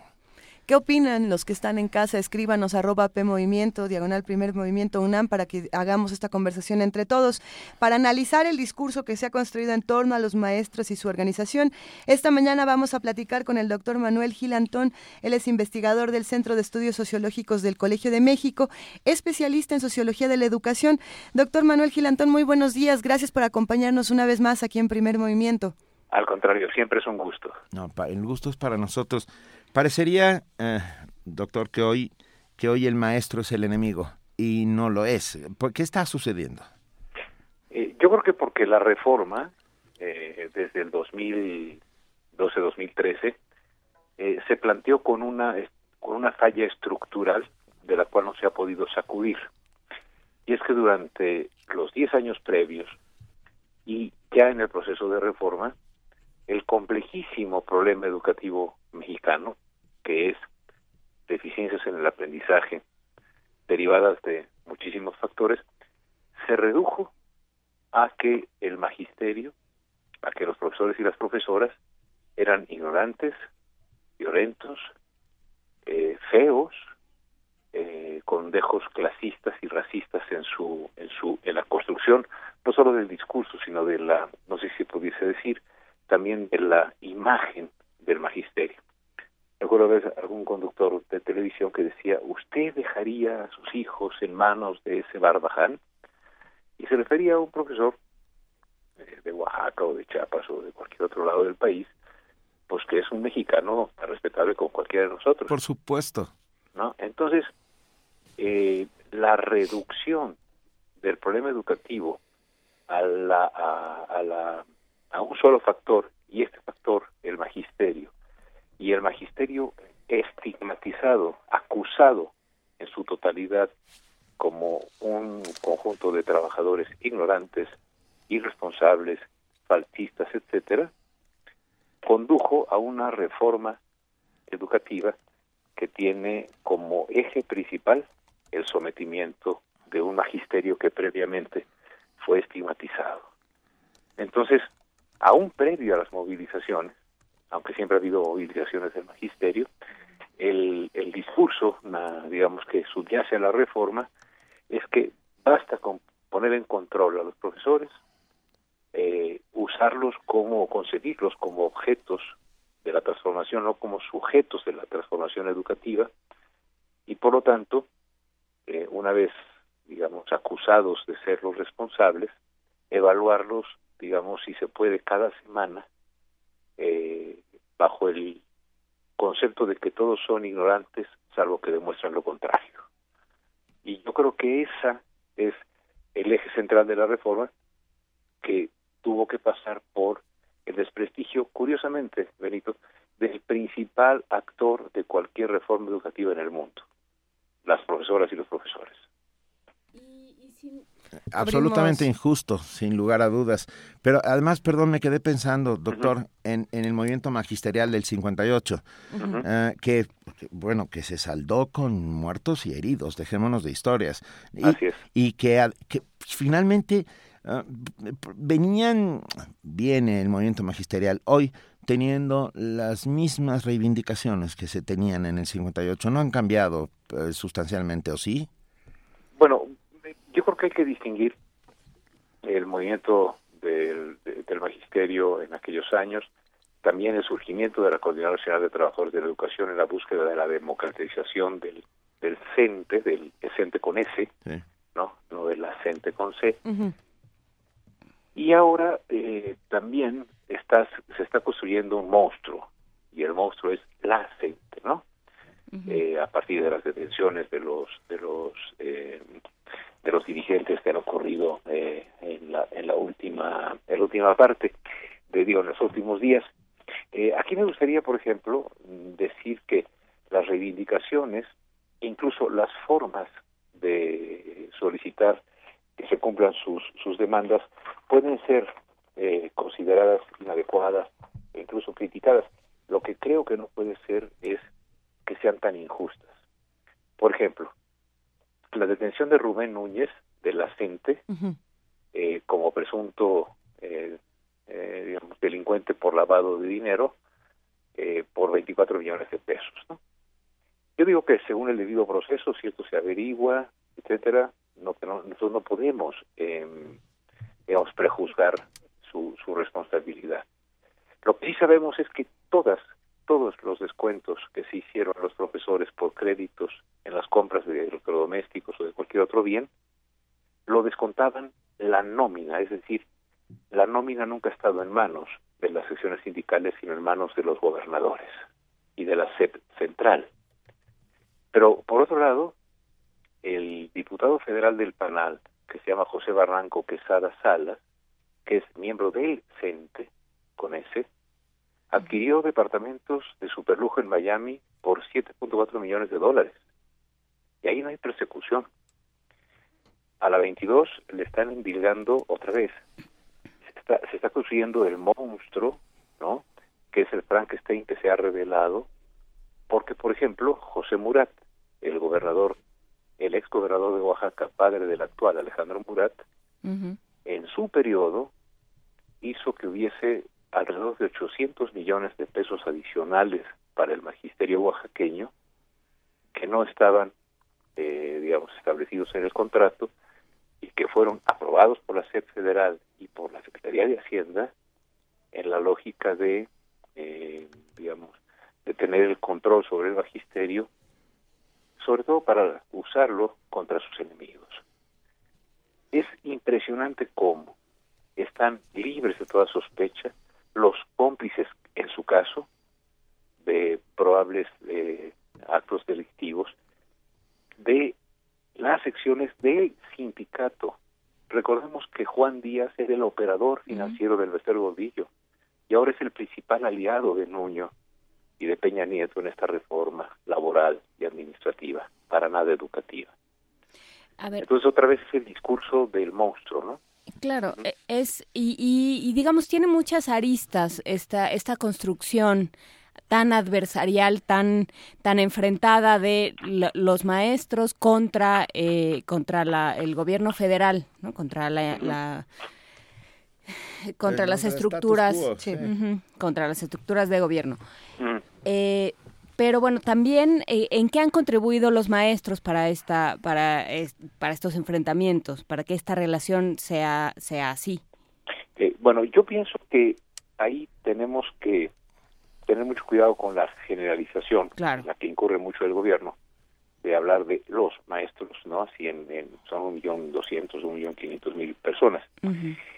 eh, yo no tengo inconveniente en señalar que desde mi personal manera de ver las cosas, obvio, pues si es mi es personal siempre, este, eh, hay maneras o formas de, de, de lucha o de protesta de la coordinadora, por ejemplo, que lejos de generar apoyo, como por ejemplo suscitó la huelga en aquellos años de la, de la cooperativa de los refrescos eh, de Pascual Boeing, ¿no? en la que todos jalamos parejo dando centavos en el metro para, para que pudiesen comprar la empresa, digamos, yo creo que ha habido formas de eh, protesta que generan animadversión en la propia población, pues porque meseros pierden su chamba, etcétera. Yo no soy quien para decir cómo deben hacer las cosas políticamente, pero sí puedo opinar que me parece que eso no está ayudando lo suficiente, ¿no? Eh, también creo yo que hay que distinguir siempre entre las cúpulas sindicales y los profesores de a pie, ¿no? Eh, que eh, son inmensa mayoría que tienen probablemente como cualquiera de nosotros, yo el primero, deficiencias y cosas que mejorar en nuestro trabajo, pero que son personas en general empeñosas, decentes, etcétera, ¿no?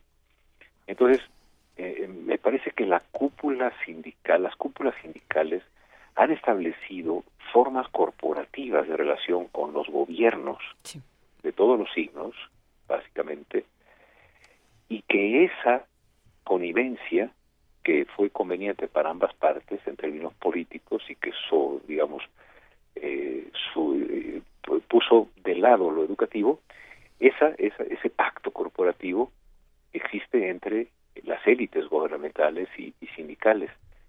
Entonces, estamos a veces extendiendo la crítica a esos arreglos cupulares a el conjunto del magisterio.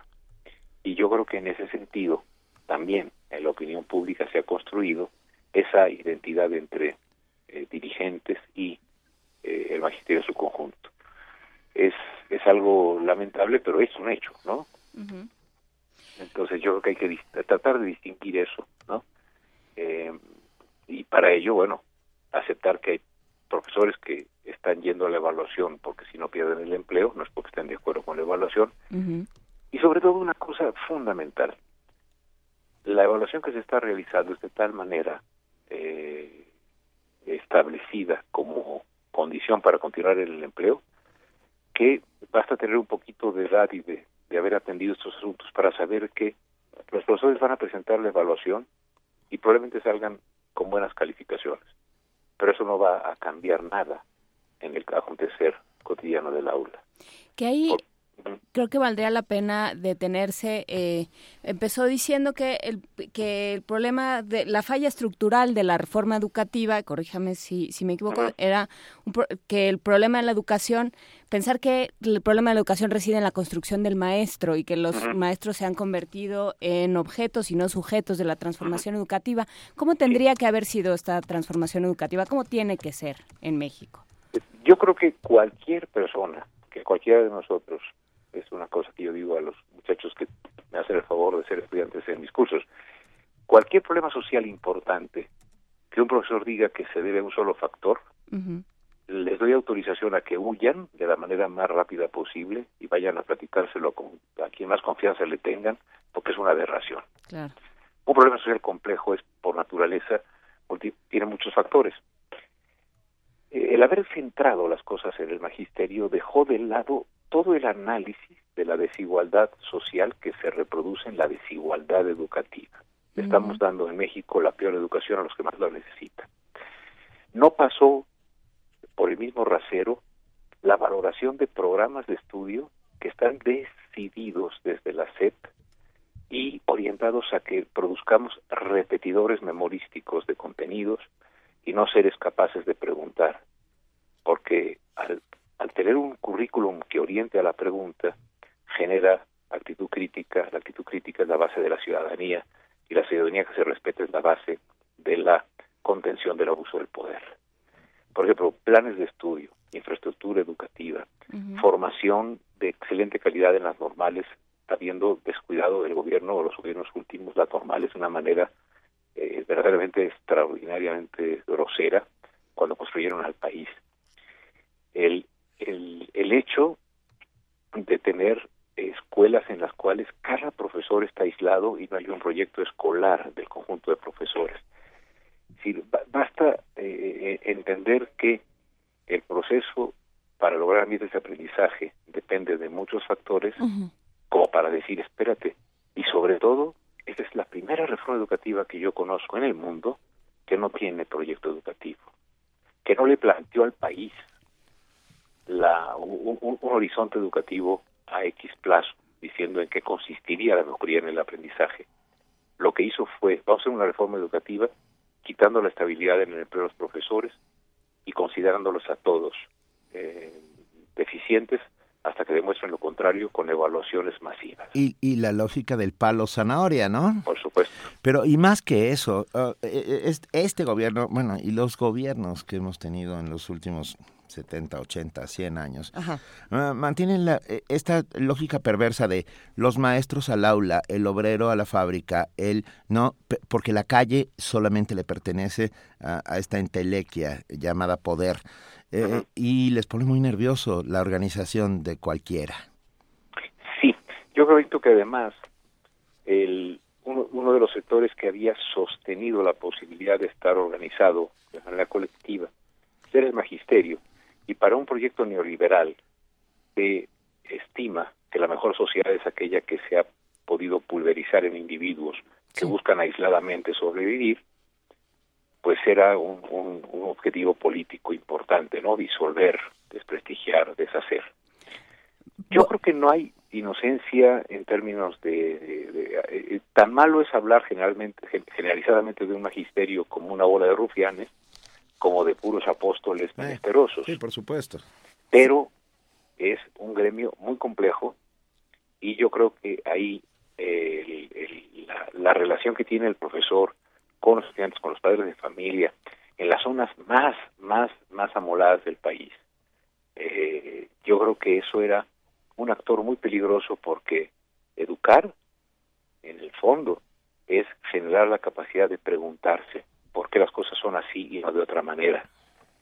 Al carecer de ese proyecto educativo, eh, este proyecto educativo actual lo que genera son personas que repiten para pasar o no el examen de PISA, pero no eh, generan eh, la ciudadanía que necesitaríamos para cambiar un sistema que, por ejemplo, desde la terraza lujosa de la Casa Blanca, le dice al profesor, basta de privilegios.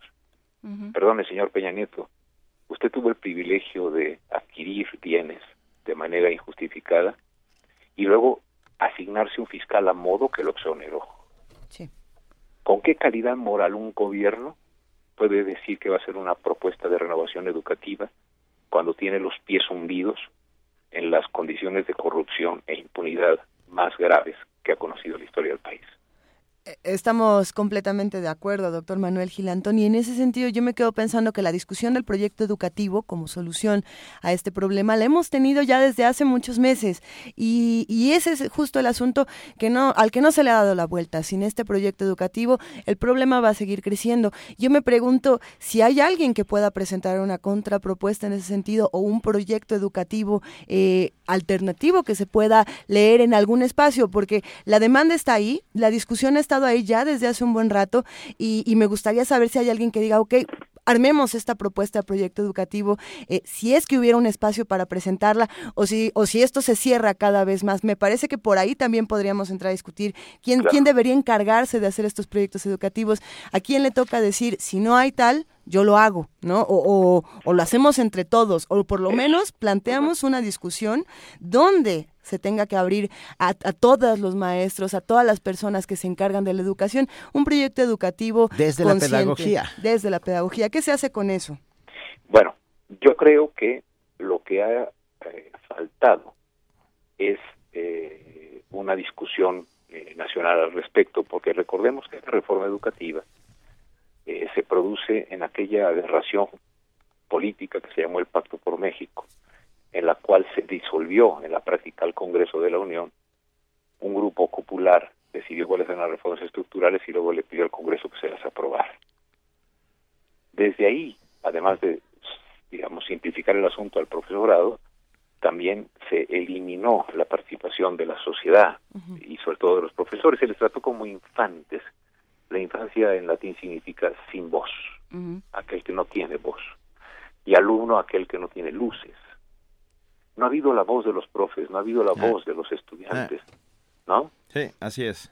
Entonces, a mí me parece que urge abrir un espacio social de discusión para revisar lo que se ha hecho y plantear una reforma educativa de otra naturaleza. y ahí este tiene que ser los partidos, el Instituto Nacional de Evaluación de la Educación, los medios de comunicación como ustedes, y todos los que podamos decir que urge una reforma educativa, pero esta no la es si este espacio estuviera abierto, ¿ya existiría un proyecto eh, educativo que alguien estuviera planteando desde ahora, que alguien estuviera trabajando desde ahora? Sí, yo creo que hay muchísimo talento en el magisterio. Habría que coordinarlo con también personas que sean expertas en procesos pedagógicos que se han sido, han sido estudiados desde hace décadas por la comunidad de, investigación educativa y que son expertos en pedagogía, no es mi caso. Eh, y yo creo que sí se podría eh, contar con, eh, no con foros como los que organizó el secretario Choifet, en el que se juntaban a mil profesores y se les daba cinco minutos a cada uno para que hablaran sin posibilidad de que hubiera ninguna pregunta, sino realmente, este, digamos, espacios de discusión. Eh, el, gobierno argumenta que el Estado de Derecho hace cumplir la ley. Y en efecto, tenemos una reforma constitucional legal, lo que no tiene es legitimidad digamos, eh, eh, en ciertos estados de la Unión Americana eh, es ilegal la pena de muerte, pero eso no, no, no impide que uno como ciudadano en ese en ese sitio diga yo estoy en desacuerdo con la pena de muerte. Por ejemplo, yo considero que es legal la reforma educativa porque pasó por todos los procedimientos formales, pero no es educativa y por lo tanto la objeto pero necesitamos entonces cambiar la Constitución y sus y, las reformas que las que sustentan a esta reforma eh, más bien administrativa y laboral. Ahí necesitamos que algún actor con posibilidad de iniciativa ante el Congreso, vamos que algún partido político reconozca que aceptó una reforma que no pensó. Los tres partidos grandes, ¿no? y sus satélites apoyaron esta reforma comprándose el boleto de que la bronca eran los profes. El Instituto Nacional de Evaluación de la Educación sería otro actor que, usando su autonomía, diga, señores, una reforma educativa así, sin proyecto, no marcha. También creo que podrían los propios eh, profesores mostrar que tienen posibilidades de comprometerse, incluso con mayor exigencia y mayor eh, compromiso que lo que implica la reforma educativa actual. Lo que necesitamos es ese espacio, que, surja la política y que cese la amenaza. El, secretario Nuño suele usar una palabra que yo creo que es vale más que mil argumentos. Dice, el que no se someta a la evaluación será despedido. Cuando a la evaluación hay que someterse, hay algo que está militarmente concebido. Sí, y recuerdo Espartaco de Howard Fast. Eh, nadie se acostumbra a ser esclavo.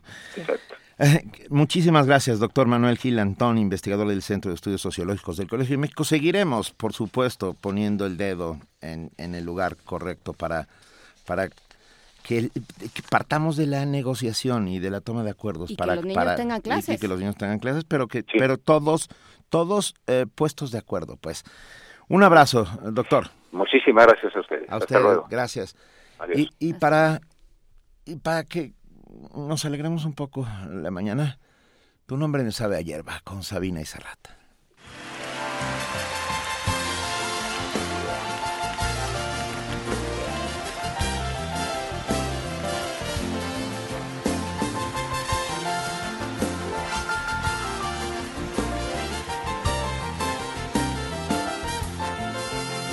Porque te quiero a ti, porque te quiero. Cerré mi puerta una mañana y eché a andar, porque te quiero a ti, porque te quiero. Dejé los montes y me vine al mar, tu nombre me sabe a hierba, de la que nace en el valle, a golpes de sol y de agua. Tu nombre me lleva atado en un pliegue de tu talle y en el bies de tu enagua.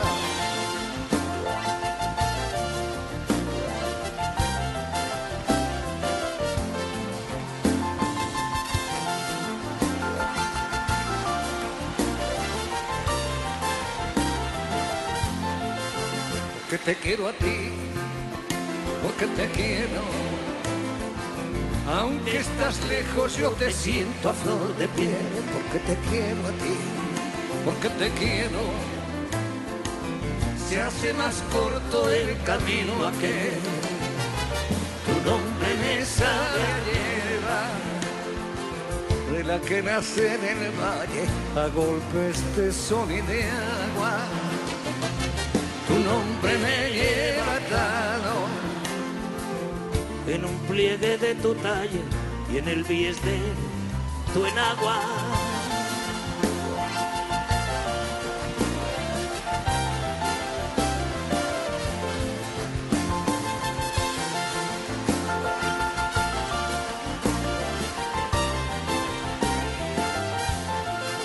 Porque te quiero a ti, porque te quiero. Mi voz se rompe como el cielo al clarear, porque te quiero a ti, porque te quiero. Dejé los montes y me vine al mar.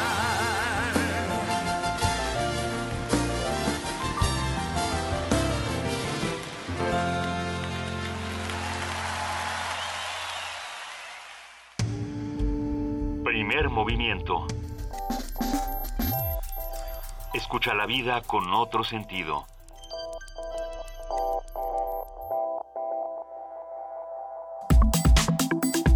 Nota Internacional.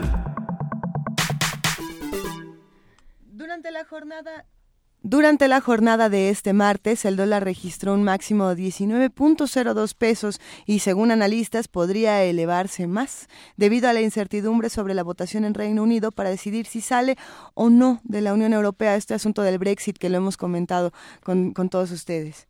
Por este motivo tendremos una conversación sobre el comportamiento de los mercados y la repercusión de la vida política en el entorno financiero con Francisco Rodríguez.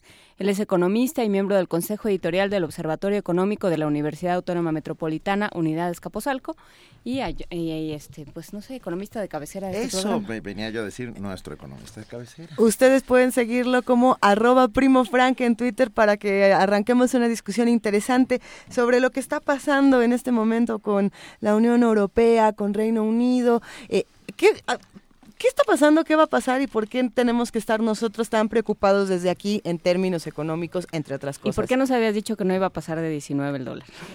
Querido Francisco, ¿qué está pasando? Gracias, buenos días, gracias por la invitación a Primer Movimiento, Luisa, Benito, Juana Inés. Eh, bueno, ¿qué está pasando? Pues que el próximo 23 de junio en Gran Bretaña van a votar va a haber un referéndum que prometió Cameron cuando andaba en campaña, uh -huh. si se quedan o se salen de la Unión Europea.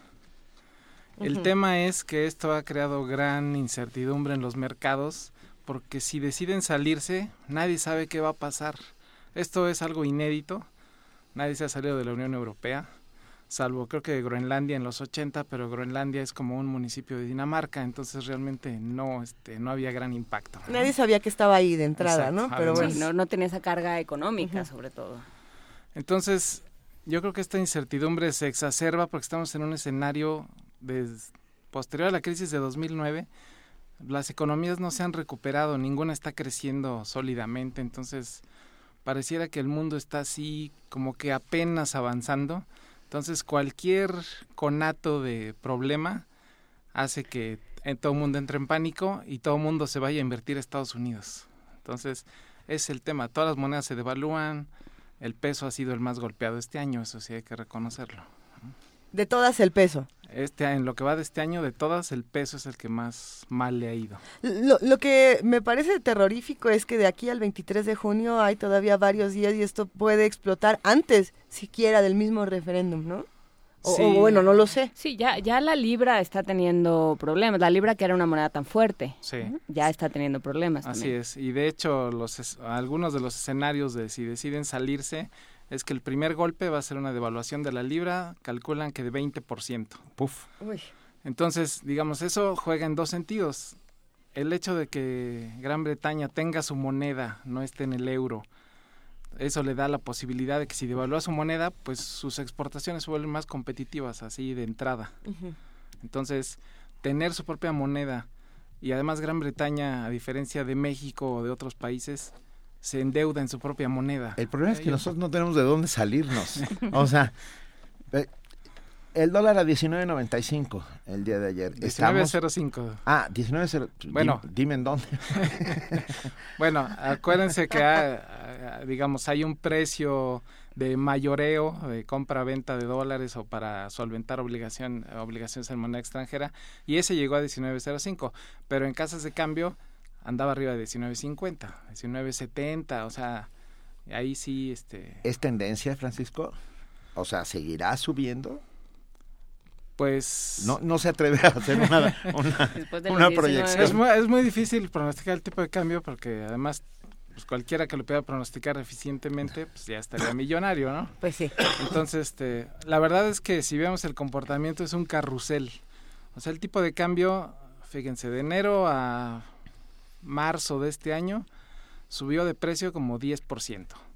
Después de marzo a abril bajó como 10%. Y ahora en el último mes ha subido otra vez 10%. Entonces sube y baja, es muy difícil. Y justo ese es el problema con el Brexit, la incertidumbre que está generando. Sí.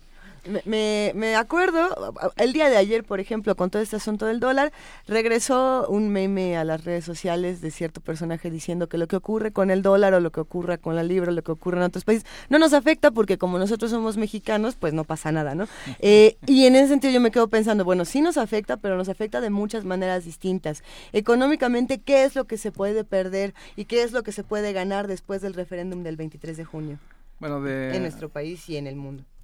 Yo creo que una vez que pase lo del referéndum, este, si, eh, si votan por quedarse, pues este, seguramente no va a pasar nada y vamos a mover nuestra preocupación a las elecciones de Estados Unidos, a qué está pasando en China. Pero si deciden salirse, el primer impacto va a ser todo el mundo va a correr a comprar bonos en Estados Unidos. Entonces, ¿eso qué va a hacer? Que todas las monedas se deprecien. Entonces, eso combinado con el panorama electoral en Estados Unidos, algunos analistas ayer decían que sí puede llegar arriba de 20 pesos. Ok. A ver, pero, pero se van a Estados Unidos por este asunto del superdólar, ¿no? Porque el dólar está muy fuerte. Por el refugio seguro. Porque Estados Unidos sigue considerándose sus bonos como el refugio más seguro de todo el mundo. Entonces, cualquier pánico en cualquier lado, corren a Estados Unidos a invertir. Yo, yo tengo una, yo quiero saber por qué seguimos usando el bonito eufemismo de depreciación. ¿Por qué no llamamos devaluación a una devaluación? Devaluar significa devaluación. en Que valga poquísimas- menos. Claro. Ah, ¿Por qué seguimos diciendo depreciación? y Es, un tema más bien técnico. Cuando teníamos un tipo de cambio... Pero también hay knockout técnico. Ah, no, sí, claro. Tienes razón. Se, se refiere a esto. Cuando teníamos un tipo de cambio fijo, que, por ejemplo, aquellos 12.50 que tuvimos. Los míticos Los 12.50. míticos 12.50 que Sí. duraron hasta 1976. Después de eso, como el, el dólar no estaba sujeto al libre mercado, siempre se hablaba de, de evaluación cuando perdía valor. Pero desde 94 que cambió la ley del Banco de México y después de la crisis de 95 que el dólar se dejó a la libre flotación determinado su valor por el mercado, se habla de depreciación y apreciación, pero realmente es un tema como más técnico. O sea, la verdad es que sí, hoy podemos comprar menos dólares con nuestros pesos. O sea, eso, o sea, usar devaluación o depreciación, este, finalmente no importa. Lo que sí importa es el valor que ha perdido nuestra moneda. Pero como que depreciación es políticamente correcto y devaluación asusta suena mejor. muchísimo. Devaluación asusta mucho por toda esa historia que tenemos los desde los 80. 70, Ujú. 80. Defender el peso como perro y el perro Exacto. salió corriendo y nos dejó la casa a manos de los ladrones. Así es. Ah, bueno. A ver. Y entonces, Oh, no. ¿qué va a hacer de nosotros? Entonces, bueno. Vuelvan a invertir en CETES, nos van a decir. En bonos del ahorro nacional. Ya, Bueno, ni, los- ya ni los zetas Los bonos de la Sí. abejita yo tenía El Club del Niñito niño. Ahorrador. Sí. Bonos del ahorro nacional. Bueno, los CETES están pagando 3.8% anual, que pues, digo, pues, es nada. ¿no? Nada. Y el- to- los bancos todavía pagan menos. Pero bueno, ¿qué puede pasar en el corto plazo? Digamos que ahorita la incertidumbre es doble porque no se sabe si va a ganar el sí o el no. Está muy parejo ahí la- las encuestas, lo que dicen en Gran Bretaña. Y luego si gana el sí y nos salimos, pues realmente nadie sabe qué va a pasar. O sea, todo el mundo dice, en el corto plazo lo que va a pasar es que van a invertir menos en Gran Bretaña, se van a salir capitales, su moneda se va a devaluar, o sea, van a perder. Eh, la OSD estima que para el 2020 estarían perdiendo como 3% del PIB y para el 2030 como 5% del PIB de haberse quedado. Pero obviamente todos estos son modelos, pero la verdad es que ningún modelo ahorita nos puede decir qué va a pasar el día después de que si gana el sí nos salimos. Pero, y además, eh, más allá de si, si nos salimos o no nos salimos, porque yo no sé tú desde dónde hablas, él habla desde Buckingham, aparentemente. Nosotros no nos salimos de ningún lado, como dice Benito. Y como dice Luisa, eh, se supone que nada nos afecta y todo nos afecta, ¿no? Porque tú lo decías, eh, ahorita es el Brexit, pero luego va a ser eh, China, después va a ser qué va a Trump. pasar con las elecciones en Estados Unidos, luego, ¿no? Y así le podemos seguir, ¿no? Entonces, eh, ¿qué es lo que, lo que dice de una economía que cualquier cosa le afecte de esta manera? Sí, cualquier cosa nos afecta, pero en particular, o sea, si uno revisa los datos, o sea, de lo que más depen- depende la actividad económica de este país, y es muy feo decirlo, no es de del mercado interno, sino de lo que pasa exactamente con la actividad industrial de Estados Unidos y en particular con la actividad de las manufacturas. Las manufacturas les ha ido mal los últimos seis meses en Estados Unidos, han descendido su tasa de crecimiento, incluso algunos meses negativa, y eso lo ves luego luego en que exportamos menos, pero así se mueven uno a uno. Entonces, la verdad, o sea, sí dependemos mucho de lo que pasa afuera y más de lo que pasa en Estados Unidos. Pero lo que estás diciendo entonces es que la, la mejora de la economía estadounidense es directamente proporcional al pánico internacional. Eh, O sea, crece, mientras más crece el pánico en el mundo, mejor está la economía en Estados Unidos. Más bien, el tema es que Estados Unidos va a subir su tasa cuando vea que su economía está marchando mejor. Entonces es como una paradoja para México de que si sube la tasa todo el mundo entra en pánico. Pero si sube la tasa es porque la actividad económica de Estados Unidos va mejor y eso sí estamos ligados directamente a ellos. O sea, en un primer momento sí tendríamos el pánico de que el mundo se acostumbró a vivir a tasas de interés de menos de medio punto porcentual, que son las actuales. Y cuando las empieza a subir, pues todo el mundo va a decir, y ahora pues hay que llevar el dinero a Estados Unidos porque allá están pagando mejores tasas de interés. Pero Estados Unidos la va a subir cuando su actividad económica vaya mejor. Y si su actividad económica va mejor, a México nos, le va mejor. Entonces, sí es paradójico que estemos tan atados a Estados Unidos, pero también tan atados al, a este pánico financiero internacional que hay. A, a mí cada vez que suceden estas cosas y la- estas, y voy a poner las comillas más grandes del universo, depreciaciones, yo estoy convencido de que minutos antes de que sucedieran, ah, capitales eh, volaron por todos lados y, salieron del país a la mala. Claro, y es lo que está pasando. y por sea, eso se deprecia. todo mundo se está cubriendo, se está cubriendo de alguna manera contra lo que pueda pasar la próxima semana. O sea, en las bolsas y eso, tú puedes apostar en contra de algo. Es como apostar en el estás- hipódromo. Sí. O sea, es, es la misma lógica y además tienen la misma palabra de honor los caballos que las acciones. O sea, hoy, porque no responden a ninguna lógica. Sí, es no, puro es- papel, es pura especulación, Así es es. pura, es, es mentira todo. O sea, no es porque no sube Bimbo CX porque tuvieron un aumento en la productividad y Porque porque hubo sí- más- más o por- bimbollos o porque más hubo más bimbollos y más y más no sube Sí. por eso, sube porque un especulador decidió comprar, alguien se dio cuenta y empezaron a comprar por otro lado y de repente, a ver, es, es como ficticio todo, vivimos en una economía ficticia basada en, en una ruleta rusa. No, bueno, pues eh, Ah, ¿no estabas aquí en el 2009? Yo creo que Hombre, estaba, así yo no he Exacto, eh, eso, eso justo fue lo que pasó en 2009. O sea, el tema es que la economía se volvió más financiera. Porque si se fijan ahora, las empresas que más O sea, valen, ficción. pues son empresas que no tienen activos, ¿no? Facebook o Twitter o Sí. ahora LinkedIn que andan comprando en 26 mil millones de dólares. Pues es una plataforma electrónica que vale más que una empresa que tiene Que máquinas cosas. como las que hacen coches. Y que produce cosas Claro, físicas. o alimentos o Yo lo que habría sea. que re- releer el Capital, perdón, porque tengo la impresión de que se olvidó un modo de producción, ¿no? O sea, todo lo que significa... Bueno, Ya estoy- ese, ese es otro, ese es otro debate, porque habrá quienes digan es que en estas plataformas sí se están produciendo cosas, ¿no? Pero yo, Pero yo, no yo está- creo que es muy cuestionable, es interesantísimo. Papel, sí, valor. Perdón. Sí, Bueno, o sea, papel son las novelas también. No, bueno, ahí, perdón, Ah, perdón. es que es- que es Con un mis debate derechos de autor no te... Ah, ¿verdad? Hay debate, a mí me parece que este debate es muy interesante, sigo pensando qué va a pasar el 24 de junio. Eh, creo que el cambio se va a ver el 23, es decir, si hay un ataque de pánico, ¿será el 23 o será el 24 cuando comencemos quizá a un ver? ataque de pánico ya no vaya a pasar porque justo justo estas él. salsas Este es el ataque justo estas salsas o sea eh, que llevan digamos dos semanas más fuertes desde que empezó a cambiar la tendencia de que hace dos semanas iba ganando el los británicos iban a votar por quedarse en la Unión Europea y las últimas dos semanas ha ido ganando el nos, va- nos vamos a vamos.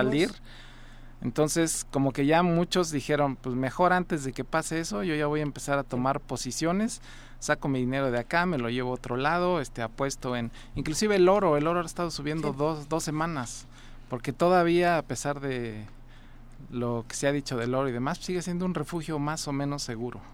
Más o menos, pero... Más o menos porque, como dice Benito, o sea, un día a un especulador se le ocurre vender toda su posición de oro y tira el precio y entonces El mundo financiero es este, es muy complicado, este no hay moral, no hay piedad para nadie y ganan los grandes de siempre a costa de pues de que a lo mejor pensó, dice, ah, pues a lo mejor le puedo ganar al mercado, voy a entrarle. No, o sea, siempre pierden. Se, habla mal o, o se habla con pesimismo de lo que podría ocurrir con Reino Unido, ¿no? Después del Brexit. Eh, también se habla de lo que le puede pasar a la Unión Europea y de la crisis que está teniendo la Unión Europea económica, eh, de, de muchas clases, política. Podemos ver lo que está pasando en Francia, que me parece alarmante. Podemos ver lo que ha pasado en España en los últimos años, que también se han discutido muchas cosas en los últimos días. Así como podemos ver a Grecia y vemos toda esta reconfiguración en la Unión Europea, que tampoco es el, el refugio máximo de las economías ni el maravilloso lugar que decía Angela Merkel hace unos años, ¿no? Sí, yo creo que justo esta votación se inscribe en el escenario de que la Unión Europea se ve más débil. Entonces muchos británicos piensan, pues ¿para qué seguimos pagando nuestras cuotas para estar en la Unión Europea? Nos sujetamos a su reglamentación, a su regulación, si está perdiendo fuerza. Pero y el problema del contagio, si se salen, pues no sé quién vaya a seguir. O sea, hay varios en la lista que estarían a favor de votar salirse. Entonces, si es un tema político que va, que se puede volver un tema económico muy importante. Porque además les cayeron, o sea, bueno, nos cayó a todo el mundo el, el problema de Libia y Siria, todos los refugiados, la crisis de refugiados. Así Entonces, es. económicamente, eso también ha, ha pesado en la discusión, ¿no? Eh, pensar, bueno, sí, pero, y, o sea, todos vamos a ser muy humanitarios, pero ¿quién se va a hacer cargo? ¿no? Sí, ¿Quién va a los, poner más? los británicos dicen, ¿por qué la Unión Europea me va a imponer una cuota de que yo tengo que recibir a tanto número de refugiados?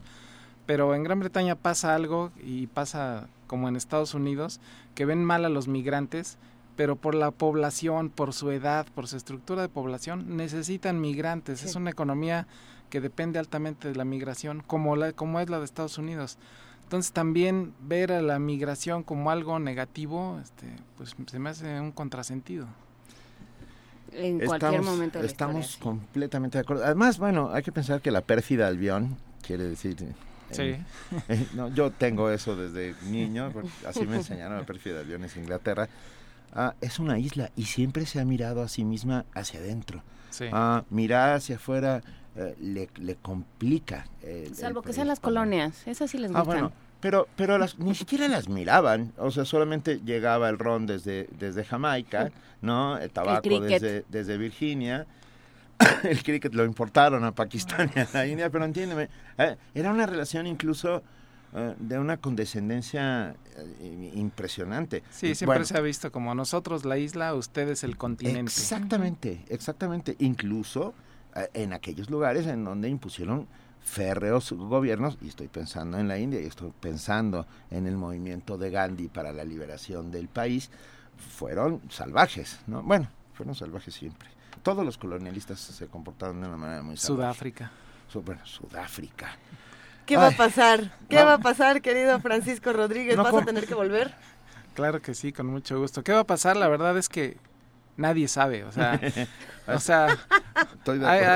hay- eso es lo que hay que reconocer, o sea, el que diga que ya entendió qué está pasando, pues es que la verdad no ha entendido, porque esto es algo inédito de un país que representa la sexta parte de la Unión Europea, de repente se salga, y también todo va a depender hacia adelante qué pase, el tipo de arreglo que logre acordar hacia el futuro. Puede ser un TLC con Europa, un tipo Noruega, que sí les hacemos caso en sus regulaciones, pero en otras no, un tipo Suiza, que pues, nosotros seguimos con nuestra moneda. O sea, hay muchos, de muchas maneras se puede tener un arreglo. Ahora este arreglo dicen que por lo menos va a tomar dos años. O sea, los acuerdos entre Suiza y la Unión Europea duraron 12 años. O sea, esto, la salida de Gran Bretaña en Sí. caso de que se vote por ella, a lo mejor es algo que va a pasar en 10 años. Entonces, sí hay algo de, o sea, más bien hay mucha incertidumbre en qué va a pasar, pero difícil poder decir esto es lo que va a pasar. Sí, hay que fortalecer la economía mexicana, fortalecer la industria. Esa tendría que ser nuestra principal preocupación, fortalecer el mercado interno y mejores ingresos para, y los, no entrarle a ningún todos tipo, los que trabajan. no entrarle a ningún tipo de especulación. Así es. Francisco Rodríguez, economista, miembro del Consejo Editorial del Observatorio Económico de la UAM, Unidad Azcapotzalco, y nuestro economista de cabecera, al cual le agradecemos, como siempre, estar en esta mesa. Muchas gracias y mucho gusto estar aquí como siempre. Gracias. Gracias. Ustedes lo siguen como arroba primo Frank. Nosotros nos vamos a una nota, aunque se estima que el 15... No, nos vamos- ¿No nos vamos a un corte. Ok, nos vamos al corte y regresamos. Primer movimiento. Información azul y oro.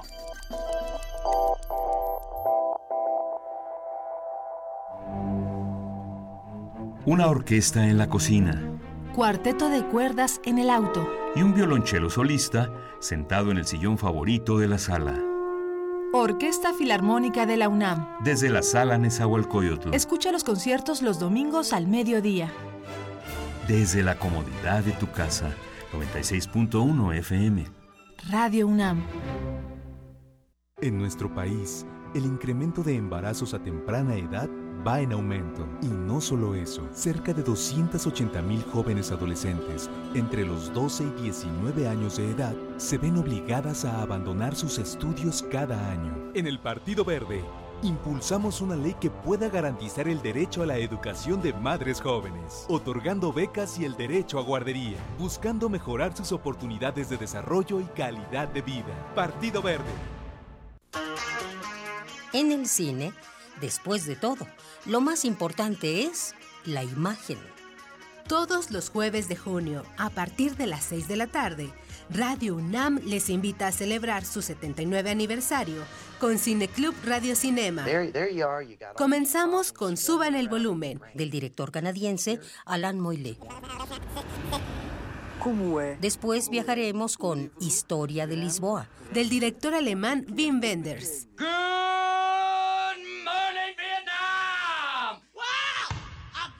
Y Buenos días, Vietnam. Del director norteamericano Barry Levinson. Todos los jueves de junio, a partir de las 6 de la tarde, La magia del cine en Cineclub Radio Cinema. Sala Julián Carrillo de Radio UNAM. Adolfo Prieto 133 en la Colonia del Valle.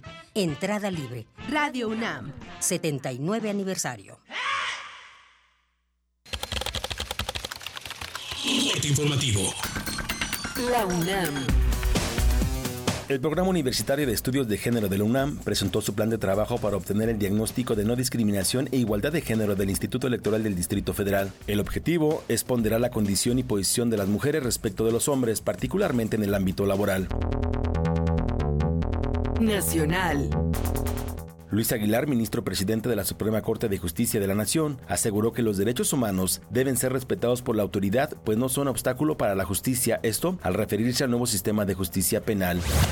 Hugo Valdemar, vocero de la Arquidiócesis Primera de México, afirmó que no hubo proselitismo explícito para ejercer un voto de castigo hacia el PRI en los pasados comicios electorales. En entrevista con el Universal, señaló que los sacerdotes solo advirtieron el peligro que representa la iniciativa de matrimonio entre personas del mismo sexo. Los diversos obispos en sus diócesis, en sus lugares, empezaron a, pues, a mostrar esta inconformidad y alentar a sus fieles laicos a que mostraran también ellos eh, pues, su oposición, su descontento, el ánimo de los votantes fue un elemento más, no el único, ¿eh? porque se tienen otros elementos que son muy claros, por ejemplo, la corrupción, la inseguridad, la violación a los derechos humanos, pobreza, la impunidad y el cinismo de políticos pues sinvergüenzas. Policías municipales de Martínez de la Torre, Veracruz, dispararon por error contra una familia que se encontraba en un automóvil. Dos personas perdieron la vida. Luis Fernando Sánchez, comisionado del Instituto de Acceso a la Información Pública y Protección de Datos Personales, informó que en la década anterior, 1.378 servidores públicos capitalinos fueron reportados por incurrir en violaciones a la ley de transparencia. Economía y finanzas. Un estudio del Banco Interamericano de Desarrollo reveló que América Latina y el Caribe ahorran menos que cualquier otra región del mundo, con la excepción del África subsahariana. A través de un documento indicó que esto atenta contra el crecimiento económico y sus oportunidades de inversión. Internacional. El Salvador confirmó el primer caso de microcefalia relacionado con el virus del Zika. Así lo informó Violeta Mengíbar, ministro de Salud de la Nación Centroamericana. Se han contabilizado 274 embarazadas que han presentado sintomatología compatible con Zika. El 100% de estas 274 mujeres embarazadas tienen un seguimiento en la red de servicios de salud. La presidenta suspendida de Brasil, Dilma Rousseff, dijo estar a favor de la realización de nuevas elecciones en su país para salir de la crisis política. Si tiver de ter novas eleições, eu seria a favor. Si tuviera que haber nuevas elecciones, yo estaría a favor. Solo hay una cosa. Yo creo que no habrá democracia si no se restablece mi mandato. Para que haya cualquier proceso. Sí, tiene que haber el restablecimiento de mi mandato. Ahí se puede consultar a la población y ver qué se hace. Miles de personas se manifestaron en París, Francia, para rechazar la reforma laboral del presidente François Hollande. La movilización tuvo un saldo de 60 manifestantes detenidos y 40 heridos, entre ellos 29 policías. Habla Jean-Claude Mailly, secretario general de la Fuerza Obrera Francesa. Vamos, había dos trampas tácticas en este asunto. El primero fue para bloquear la Eurocopa 2016, que algunos estaban esperando. El segundo fue decir que debido a la Eurocopa 2016 deberíamos dejar de movilizarnos. Así no, no vamos a bloquear la euro, pero vamos a continuar con nuestros movimientos. Deportes. Quedaron listos los cuartos de final de la Copa América Centenario. Estados Unidos frente a Ecuador, Argentina contra Venezuela, Perú se medirá a Colombia y México enfrentará a Chile. En actividad de la Copa Europea de Naciones, hoy se enfrentarán Rusia contra Eslovaquia, Rumania frente a Suiza y Francia contra Albania.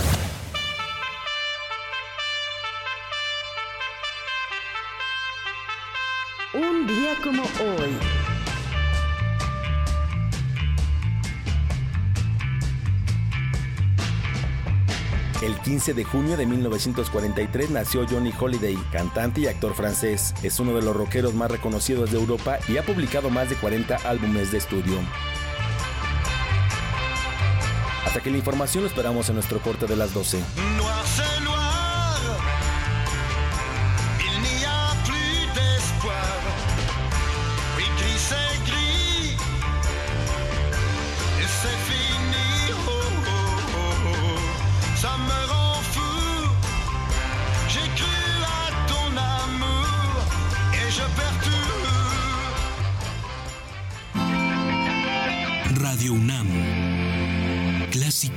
Informativa. Primer movimiento. La vida en otro sentido. Y ahora sí nos vamos a una nota. Aunque se estima que el 15% de la población de adultos mayores sufre maltrato en México, esta cifra no corresponde con la realidad, pues pocas veces se denuncia. Hoy se celebra el Día Mundial de Toma de Conciencia del Abuso y Maltrato en la Vejez y nuestro compañero Antonio Quijano tiene la información.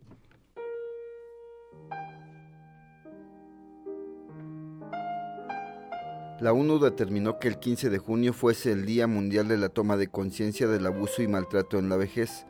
Se trata de un problema social a nivel mundial que afecta la salud y los derechos de millones de adultos mayores. De acuerdo con cifras del organismo, la población mundial de personas de 60 años o más llegará a 1.200 millones en 2025. En México, según datos del Instituto Nacional de Estadística y Geografía, INEGI, hay 10.6 millones de esta población, es el doctor Juan Pablo García Costa, académico de la FES Iztacala las hablan de que hay una cifra de un 10 a 15% aproximadamente de la población de adultos, mayores que sufren maltrato. Sin embargo, a primera vista se antoja esta cifra muy muy baja comparada con la realidad y esto pues tiene que ver con que no es un problema que se denuncie frecuentemente y existe pues un subregistro importante, hay una cifra oscura enmascarada detrás de estas cifras. Pero ¿cuáles son los diferentes tipos de maltrato más reconocidos? El primer tipo de abuso es el abuso físico, donde hay lesiones físicas, agresiones físicas. El segundo tipo es el abuso psicológico, donde hay agresiones hacia la autoestima, hacia el pensamiento que tiene el adulto mayor de sí mismo. Un tercer tipo es el abuso sexual, cuando hay obligación, cuando se les lleva a tener actividad sexual forzadamente. Otro tipo de abuso es el que se caracteriza por el abandono, el omitir cuidados a un adulto mayor es un tipo de abuso. Un quinto tipo es la explotación financiera. Esto se da en aquellos adultos mayores que cuentan con algún recurso, ya sea económico o material, y son abusados de parte de la gente que está en su entorno, quitándoles o evitando que hagan libre uso de sus recursos. Y un sexto tipo que se considera abuso es el abuso de tipo de estructura. Esto se refiere a cuando ya sea por las organizaciones médicas, las organizaciones sociales, se les omiten cuidados, se les omiten atenciones a los adultos mayores con un carácter discriminatorio por su condición. El especialista, el marco legal para la protección de estas personas no es suficiente, pero permite identificar y castigar situaciones de abuso, pero el problema es que en muy pocas ocasiones se denuncian. El doctor García Costa dijo que tenemos que tomar conciencia sobre el abuso y el maltrato, pues en un futuro formaremos parte de este sector de la población. Tomamos conciencia de eso, bueno, pues entonces podremos ir fomentando una cultura de respeto, de atenciones, de cuidados a un adulto mayor que evite incurrir en el maltrato pero sobre todo también crear las instancias necesarias para que una vez que lleguemos a esa etapa, pues exista una estructura, una red de apoyo para esta población que va a ir en crecimiento, por supuesto, y que va a necesitar pues una red de apoyo institucional y social para poder ayudarles en estas condiciones de vulnerabilidad. Se estima que entre el 4 y el 6% de este segmento poblacional ha sufrido alguna forma de abuso y maltrato. Para Radio UNAM, Antonio Quijano. Primer movimiento. Escucha la vida con otro sentido.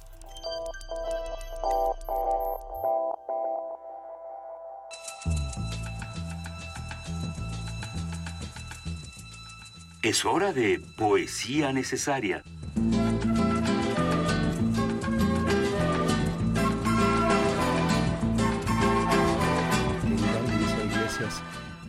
Triunfó Elizabeth Bishop.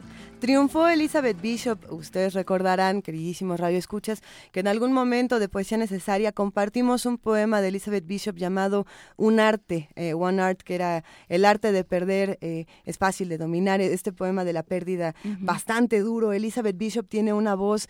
Eh, fuerte, es ganadora del premio Pulitzer de poesía, esta poeta que nace en 1902 y fallece en 1988.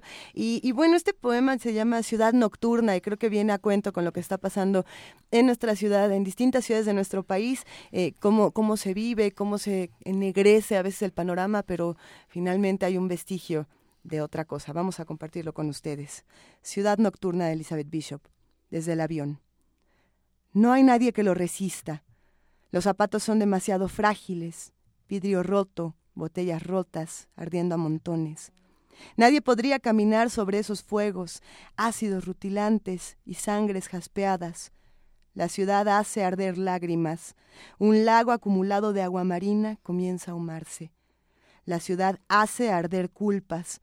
Para eliminación de culpas el calor central debe ser esa intensidad.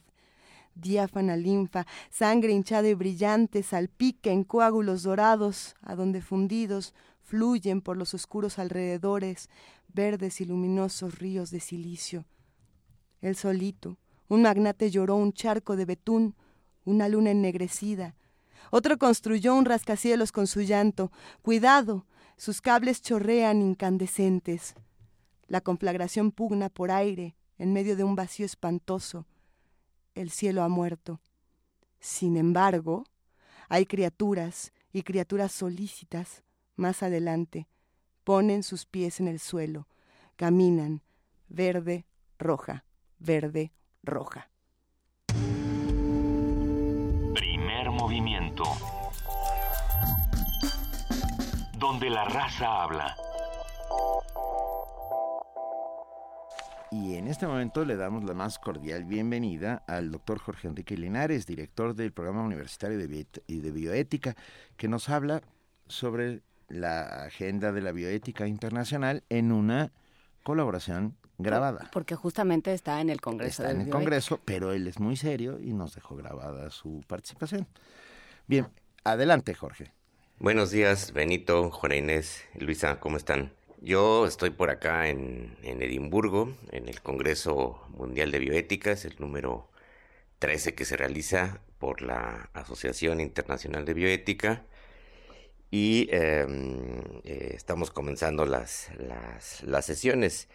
Fíjense que hay muchos temas que, que interesan, bueno, por un lado los países eh, más desarrollados que están discutiendo sobre las tecnologías eh, de edición genética, sobre la posibilidad de eh, modificar el genoma humano eh, en, vías no solamente de, tratamientos médicos, sino de lo que se llama enhancement o mejoramiento genético.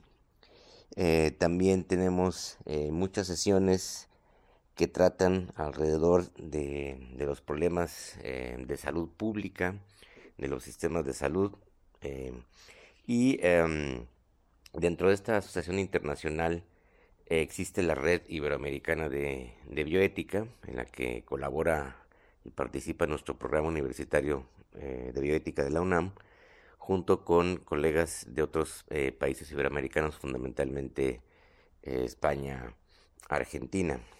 así es que hay una sección iberoamericana eh, que está creciendo afortunadamente en los últimos congresos. Este Congreso Mundial se realiza cada dos años y em, participan también em, colegas desde luego de otras partes del mundo, de toda Europa, eh, Estados Unidos, vienen pocos representantes de los países en desarrollo, como se dice eufemísticamente, de, África y también de América Latina, pero hay una buena representación.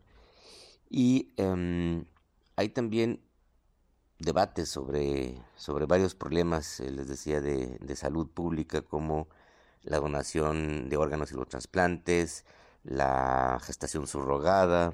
Eh, por ejemplo, también hay, va a haber una, una, una sesión muy interesante sobre eh, los problemas de neuroética que están surgiendo cada vez con más fuerza. que tienen que ver con, por ejemplo, la estimulación eh, cerebral eh, intracraniana em, o los problemas que tienen que ver con em, el final de la vida y las decisiones alrededor de ello. Esto es un problema que va creciendo en la medida en que la población eh, que, es, em, que envejece y que cada vez más necesita recursos y servicios médicos hospitalarios en muchos países del mundo, incluso en, en México. Y em, yo en particular voy a, voy a hablar del sistema de salud mexicano, que ya hemos hablado en otras sesiones, en otras veces, de la necesidad de que México eh, tenga un sistema universal de salud en el que todos los ciudadanos, no importa si trabajan o no trabajan y en dónde trabajan, reciban un, una atención médica eh, mínima indispensable no solamente por problemas ya derivados de enfermedades crónicas o no, sino sobre todo medicina preventiva y medicamentos, porque México, eh, eh, insisto, pues, sigue siendo uno de los países en el que el costo de bolsillo, como se dice, el costo personal individual en salud, el costo de las personas, de las familias, es muy alto, está por arriba del 30-35% del total estimado del costo eh, de salud en el país y esto una gran parte de este dinero se lo llevan pues las farmacias y las farmacéuticas porque eh, en efecto em, em, en el sistema público no, no se surten adecuadamente todos los medicamentos y no se tratan adecuadamente todas las enfermedades.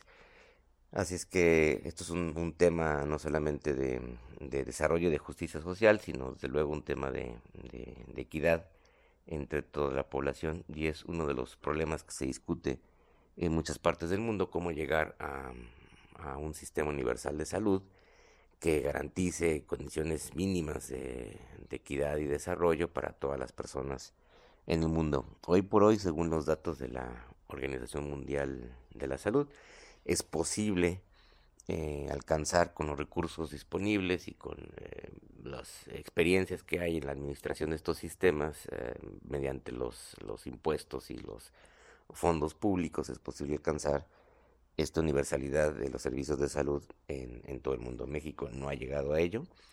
El Seguro Popular ha sido un, intento, pero ha fragmentado el sistema público y, y aunque la cobertura formal se ha extendido eh, significativamente.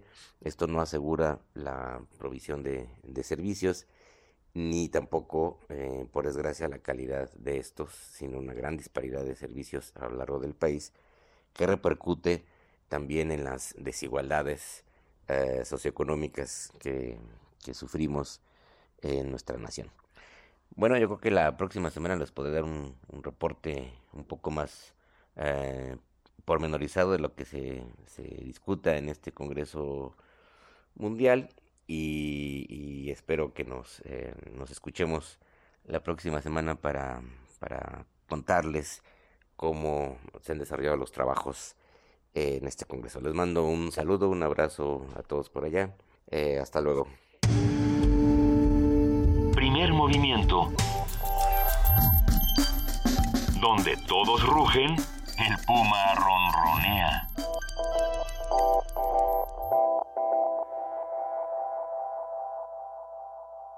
Son las 9 de la mañana con 19 minutos. Eh, seguimos aquí junto con ustedes haciendo comunidad, eh, viendo, gracias a todos los que nos han escrito, de verdad, de verdad, de verdad.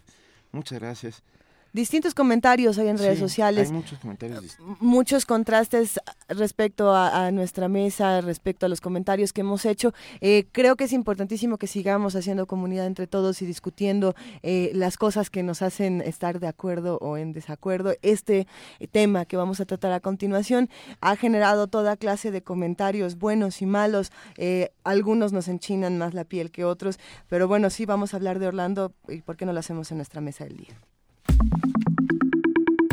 La mesa del día.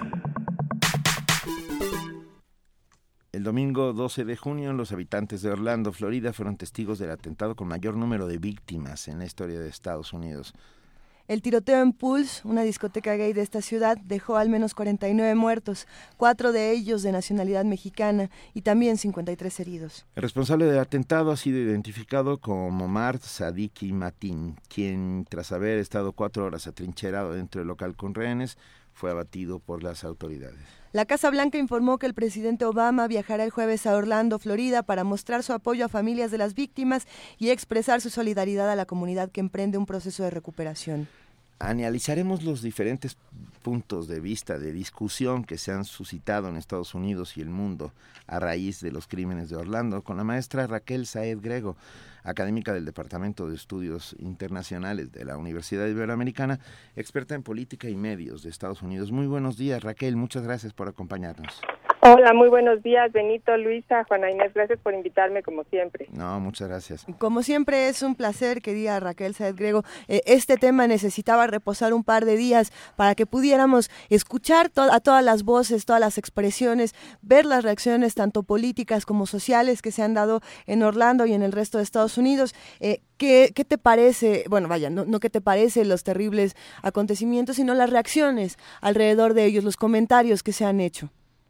Sí, bueno, lo principal es que no podemos dejar de asombrarnos por estas manifestaciones armadas y con violencia contra grupos minoritarios, como este es el caso de, de la comunidad gay, por parte de otra de otro miembro de una comunidad marginada que son los musulmanes en Estados Unidos.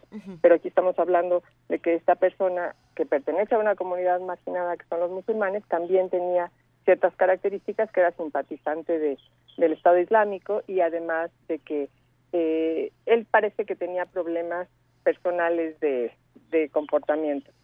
Eh, y una de las cosas que me gusta analizar antes de inclusive ir a los discursos es eh, cómo es posible que en Estados Unidos se le pueda vender armas a una persona que había estado bajo escrutinio del FBI en dos ocasiones con declaraciones de, de terrorismo.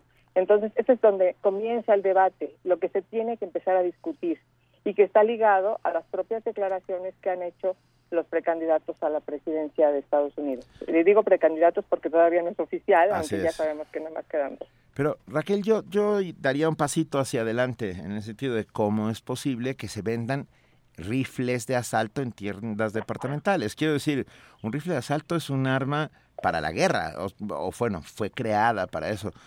Hay, hay un estado de guerra, la gente tiene bazucas, RPGs en su casa, M16, AK-40, o sea, es... Sí, sí, de todo. O sea, ahí está el verdadero problema. Vuelve a entrar el debate de la prohibición de armas y dentro de 15 días se vuelve a apelar a la primera enmienda y se les olvida. Sí, eh, es la segunda enmienda. Perdón, segunda, segunda, pero segunda. sí está ligada a la primera y te lo tengo que decir. La primera enmienda se refiere a la libertad de expresión y si nosotros nos ponemos muy puristas con respecto a los temas constitucionales, entonces estaríamos diciendo es una forma de expresarse, matar. ¿Sí? Entonces aquí es donde nos podríamos poner a discutir. Sin embargo, yo creo que eh, hay debates pendientes en la sociedad norteamericana. El primero es el tema del control de armas. No sé por qué toda la gente tiene que tener armas o por qué todos tienen que tener acceso a armas.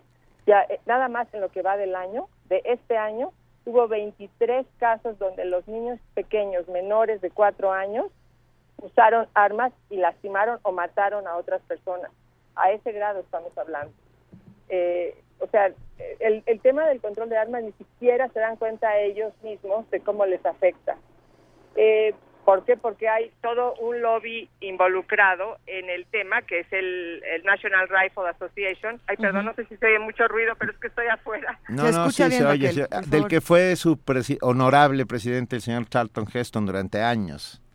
Perdón, no, no escuché esa última parte. Del que, fue, del que fue su honorable presidente de la Asociación Nacional de Rifle, Charlton Heston, durante muchos años. Claro, claro, pero es el lobby más poderoso de Washington, el lobby que más tiene eh, acaparados a los legisladores, a senadores, incluso de los dos partidos. Claro que tiene un como como más eh, presencia en los en el Partido Republicano. Sin embargo, eh, este lobby que es el National Rifles Association sí tiene, eh, pues ahora sí que tomado el Congreso y esto ha hecho que ni siquiera se puedan presentar los eh, este tema en la mesa. Eh, quiero decir algo muy importante que sucedió ayer. El, el Speaker of the House, o sea, el presidente de la Cámara Baja, que es un republicano, Paul Ryan, que es una, un eh, personaje con muchísima presencia, eh, llamó a un minuto de silencio a toda la Cámara para, para honrar a los, a los que murieron y lo que sucedió fue que cuando estaba haciendo esto, algunos demócratas empezaron a gritar, ¿dónde está la ley para que la firmemos o para que la votemos? O sea, empezaron, where's the bill? Where's the bill? Y lo que sucedió fue que él eh, empezó a golpear en su mesa con el esto que le llaman el, martillito y para que la gente se callara. Entonces, cuando llamó al minuto de silencio, varios eh, representantes, legisladores demócratas, se salieron. Y no se salieron por falta de respeto, se, se salieron porque son temas pendientes que se quedan en un minuto de silencio y nada más. Y luego siguen con su tarea. No hay una continuidad de los temas, no hay una posibilidad de, de, eh, de entrar a discutir esto porque ni siquiera lo permiten. Eso es donde está atorado el, el, el sistema. Entonces, bueno, ese es uno de los debates eh, pendientes. El otro debate pendiente es el tema de la intolerancia. Esta posibilidad que abrió Trump de poder decir lo que le dé la gana, con una falta de respeto y una falta de consideración por los grupos minoritarios, es decir, por el otro, esto ha hecho que la gente diga lo que le dé la gana. Pero no solamente eso, ya estamos llegando a, mo a momentos donde la gente se manifiesta de manera violenta en contra de los grupos minoritarios porque Trump con su discurso les está dando ese permiso. Y lo vimos ahorita, después de los hechos de, de Orlando, él empezó, lo primero que dijo fue, se los dije. ¿Cómo es posible que diga se los dije? ¿Y dónde está la compasión? ¿Dónde está su, su posibilidad de verse como un candidato que ve por todos? Pero, eh, maestra Raquel Saez, yo ahí digo, ¿quién le da un micrófono? O sea, si ya se sabe por dónde va a ir, si ya lo hizo, porque lo hizo eh, cuando el Bataclan en Francia. Eh, claro. Si, o sea, si ya se sabe que eso es lo que va a responder, ¿quién le da un micrófono a Trump? Sí, y eh, lo que pasa es que él llama a conferencias de prensa, y entonces uh -huh. tiene, son muchos los medios, entonces los medios lo toman y luego lo, lo, lo emiten a diferentes medios. Eh, y luego también tiene su presencia en Twitter, que es amplia, muy uh -huh. amplia. Y los medios, cuando no están en las conferencias de prensa o en los eventos al que él convoca, toman las declaraciones de Twitter. Entonces, eso también tiene repercusión y se, y se multiplica. Yo, yo quiero hacer una anotación aquí. Trump ni siquiera ha podido crear un super PAC, es decir, una, un grupo de apoyo económico a su campaña. Exacto. Y la razón por la que ni siquiera lo ha creado, primero porque no hay, no hay grupos que, que se manifiesten abiertamente a su favor. Y segundo, porque no lo necesita. Los medios están ahí para servirle, sin que le cueste un centavo, porque nada más dice una cosa y están pendientes. Entonces, esa es una responsabilidad que los medios de comunicación deberían de tomar, pero con uno o con dos medios que sí asistan, entonces uh -huh. eso hace que los otros se queden rezagados. Y, y, quiero hablar de esto muy importante porque el Washington Post el, el mismo lunes o martes eh, emitió un, o sea, sacó una nota donde hablaba eh, como mal de Trump, ¿no? Uh -huh. Y lo primero que hizo Trump fue decir que le quitaba las credenciales de prensa a, a la Washington Post para que se presentara en los eventos. Así es. O sea, de verdad, y el Washington Post, bueno, pues empezó a tomar las notas, no le importó que sus eh, corresponsales no estén en sus eventos, pero no, eso no significa que aquí no hay una responsabilidad de los medios y de la sociedad de empezar a atacar a este señor como un señor que es totalmente incapacitado para gobernar al país más poderoso del mundo. A ver, es que sí, justo, pero además me quedo pensando en lo que pasa en México, porque en México eh, también eh, de alguna manera llegó a la presidencia una persona muy peleada con los medios, muy peleada desde su momento de gobernador, y en México también hay tiroteos y, y no estamos también discutiendo. Sí. En México sucedió lo del Madame apenas hace algunas sí, semanas en Jalapa. Acaba de Jalapa, suceder. ¿no? Sí, y, hemos hablado de ello para Así aquellos es. que nos dicen que solo hablamos de temas. Pero además en Puebla acaba de entrar un hombre a dar de tiros en un estadio de, de, béisbol. Así Ay, es. Recientemente. Y sí, mató hace, a hace un par, de sí. Días. Entonces, Qué barbaridad. Sí, ¿no? Entonces todo esto sucede y yo creo que ahí la discusión está en qué hacemos los medios. O sea, porque, porque por supuesto, eh, lo, lo, platicamos aquí desde, desde el lunes. El, la, la petición informativa es tan grande, la demanda informativa es tan grande que te ves obligado a estar hablando del asunto. Pero entonces cuando ¿Sí? ya no tienes información, tienes la cámara puesta en Trump y en, claro. y en la ex esposa y en la otra ex esposa y en todo el mundo. Sí. sí, pero tiene que haber una crítica social que se, que se manifieste de alguna manera. Mira, todavía hay varios republicanos que se, man, se están este, resistiendo a, apoyarlo. Y tenemos a Mitt Romney, que de hecho dijo declara hizo declaraciones muy claras que de ninguna manera va a apoyarlo, no va a votar por él. Le preguntaron, ¿vas a votar por Hillary? Dijo, claro que no pero tampoco voy a votar por Trump, ni lo apoyo, y si tengo que denunciar lo que está diciendo, lo haré. Mire, yo veo todavía un camino largo de aquí al, 20, al 18 de julio, que es cuando se van a a, a establecer las reglas del juego de cómo va a ser la convención. Es el 18 de julio en la mañana, cuando comienza la convención, se establecen las reglas del juego. Y ahí es donde puede estar el cambio. Lo veo difícil porque este señor es muy fuerte y tiene mucho, mucho poder. Sin embargo, yo creo que ahí hay, hay es, es como un pequeño tru- truco que ellos podrían establecer para eh, quitarles un poco las posibilidades de llegar. Eh, hay otros eh, republicanos que eh, se manifestaban muy abiertamente en su contra y sin embargo ha, ha habido llamamientos a una unidad del partido y es por la razón por la que este ya no les ha quedado de otra. Y lo han dicho abiertamente incluso el propio John McCain dijo tenemos que unificar al partido para luchar en contra de los demócratas no no, por ninguna otra razón. Entonces sí yo creo que por un lado el partido se quiere unir y por el otro lado eh, la sociedad está en vilo sinceramente. Y no está solamente la sociedad el mundo no Por supuesto. Hablamos entonces de, la, de las reacciones desde la parte demócrata, desde la parte republicana, cómo se van a reconfigurar las cosas a partir de ahí. Yo me quedo pensando en la respuesta de la comunidad gay, que si bien se le puede llamar minoría o se le puede llamar marginada en cierta medida, yo creo que es una de las comunidades menos vulnerables en el sentido de que cuando quieren hacer algo, lo hacen y tienen una organización eh, excepcional. Especialmente en. Estados Unidos, son, son brillantes cuando quieren hacer, cuando quieren llevar a cabo eh, algún, algún proyecto, lo llevan a cabo, es decir, no, no, no les pasa desapercibido, estas cosas no los dejan más frágiles, ni, ni los van a dejar eh, estancados o, o choqueados por mucho tiempo hace- antes de que comiencen a actuar, y yo me imagino que, que las acciones irán por el lado legal, por el lado de las leyes eh, de las armas y también por las marchas que ellos tienen constantemente, por ejemplo, el 25 de, de junio aquí en la Ciudad de México, será será la marcha de, de orgullo gay, ¿no? De, de esta ciudad y de la misma manera se hará en Estados Unidos. ¿Qué podemos esperar entonces de ese lado? Eh, sí, eh, ellos son minoría y también han sido marginados y han sido parte del discurso de diferentes políticos Sí. y de algunos líderes religiosos, lamentablemente. Ayer estaba escuchando algunas cosas, pero Oh, sí. eh, Trump, dentro de su dualidad y contradicción de discurso, y esto de querer es nada más llamar a la gente a que esté de su lado, ha dicho que, bueno, está en contra de los matrimonios gay y todo esto.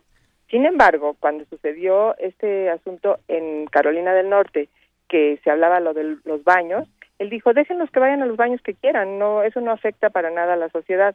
Y fue eh, como una controversia dentro de los propios republicanos, porque ellos, es- ellos esperaban, porque todavía estaba la, la contienda contra Ted Cruz, que Ted Cruz se opone a todo eso. Y sin embargo fue una controversia porque eh, ellos no se esperaban que él contestara eso con respecto a lo de Carolina del Norte. Pero eh, yo no creo que los gays, con toda esa declaración o con todas las cosas que él quiera decir, eh, ellos se sientan que tienen simpatía por parte de los de, de Trump en particular. Así que son es parte de un discurso republicano, sin embargo, sí está todavía pendiente. Eh, los, eh, yo pienso que más va por el lado de los musulmanes, que son la otra minoría que está atacada por Trump.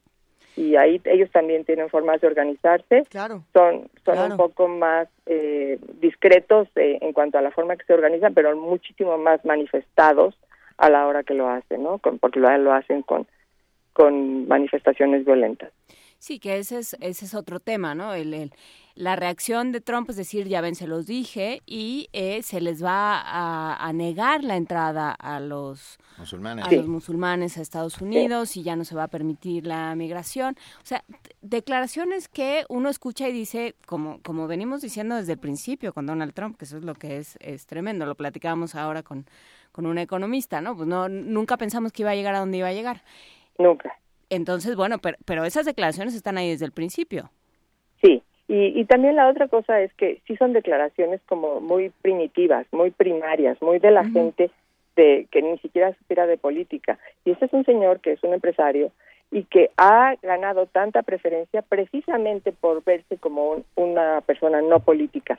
Eso es donde le ha dado importancia. Eh, yo, yo creo que tenemos que ver también el otro discurso que dijo sobre Obama, que eh, no lo dijo directamente, pero insinuó que incluso Obama estaba involucrado en el ataque eh, terrorista de, de Orlando. Me parece tremendo, ¿no? Porque dijo incluso, pues vamos a ver de dónde viene el presidente, observemos. Y yo creo que eso es tremendo, porque eso nada más inflama ciertas venas que mucha gente de Estados Unidos tiene metidas en su pues en su sistema y que son parte de esta de estos prejuicios que se ha formado sobre muchas cosas. Todavía hay una gran parte de la población, como un 18% de la población que piensa que Obama nació en Kenia y que es musulmán. Que es una discusión que movió Trump. Claro, él, él lo promovió, lo famoso, el famoso birth certificate, ¿no? Ajá, ¿dónde está su acta de nacimiento? Porque ese señor no nació en Estados Unidos, llevó, lleva años gritándolo en todos lados. Sí, y la tuvo que mostrar incluso en televisión nacional completa. Verdaderamente es, sorprendente todo lo que está pasando y que no nos estamos dando cuenta.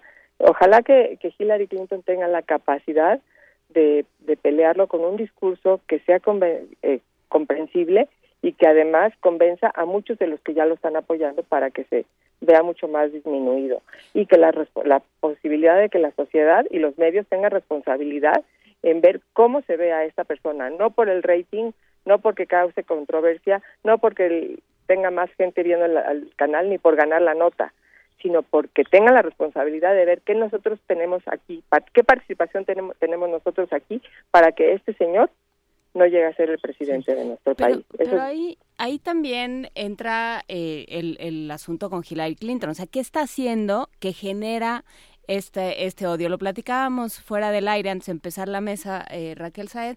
De, yo comentaba que escuché una entrevista hoy en la mañana y a unas mujeres que decían es que odio a Trump, pero odio más a Hillary y voy a votar por Trump. ¿Qué pasa? Sí, eh, yo creo que este fue también, esta es una estrategia de Trump y de algunos otros republicanos que han este, consolidado un estereotipo que tiene Hillary Clinton de que no es muy eh, simpática, digamos, ¿no? Y que ha apoyado a su esposo incluso en los momentos en que le fue infiel. Entonces, este, este tema ha sido parte de este debate y entonces ellos han ayudado a construir este estereotipo de Hillary Clinton, que incluso ayer estaba yo en una conferencia con una persona que es muy conocida aquí en México, que prefiero ahorita no decir quién es, pero lo dijo en la conferencia, diciendo es que a Hillary realmente nadie la quiere, ni su esposo.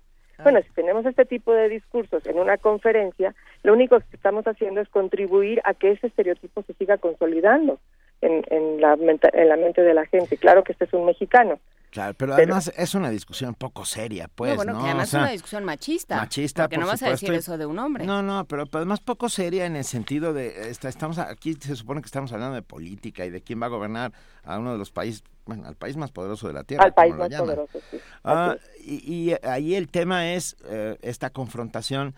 Yo cada vez que veo a Trump siento que, que tiene posibilidades reales de ganar. Sí, sí tiene. Y esto me hace temblar. Sí, eh, cuando él se postuló, todo el mundo nos reímos y dijimos, ay, sí, está jugando otra vez.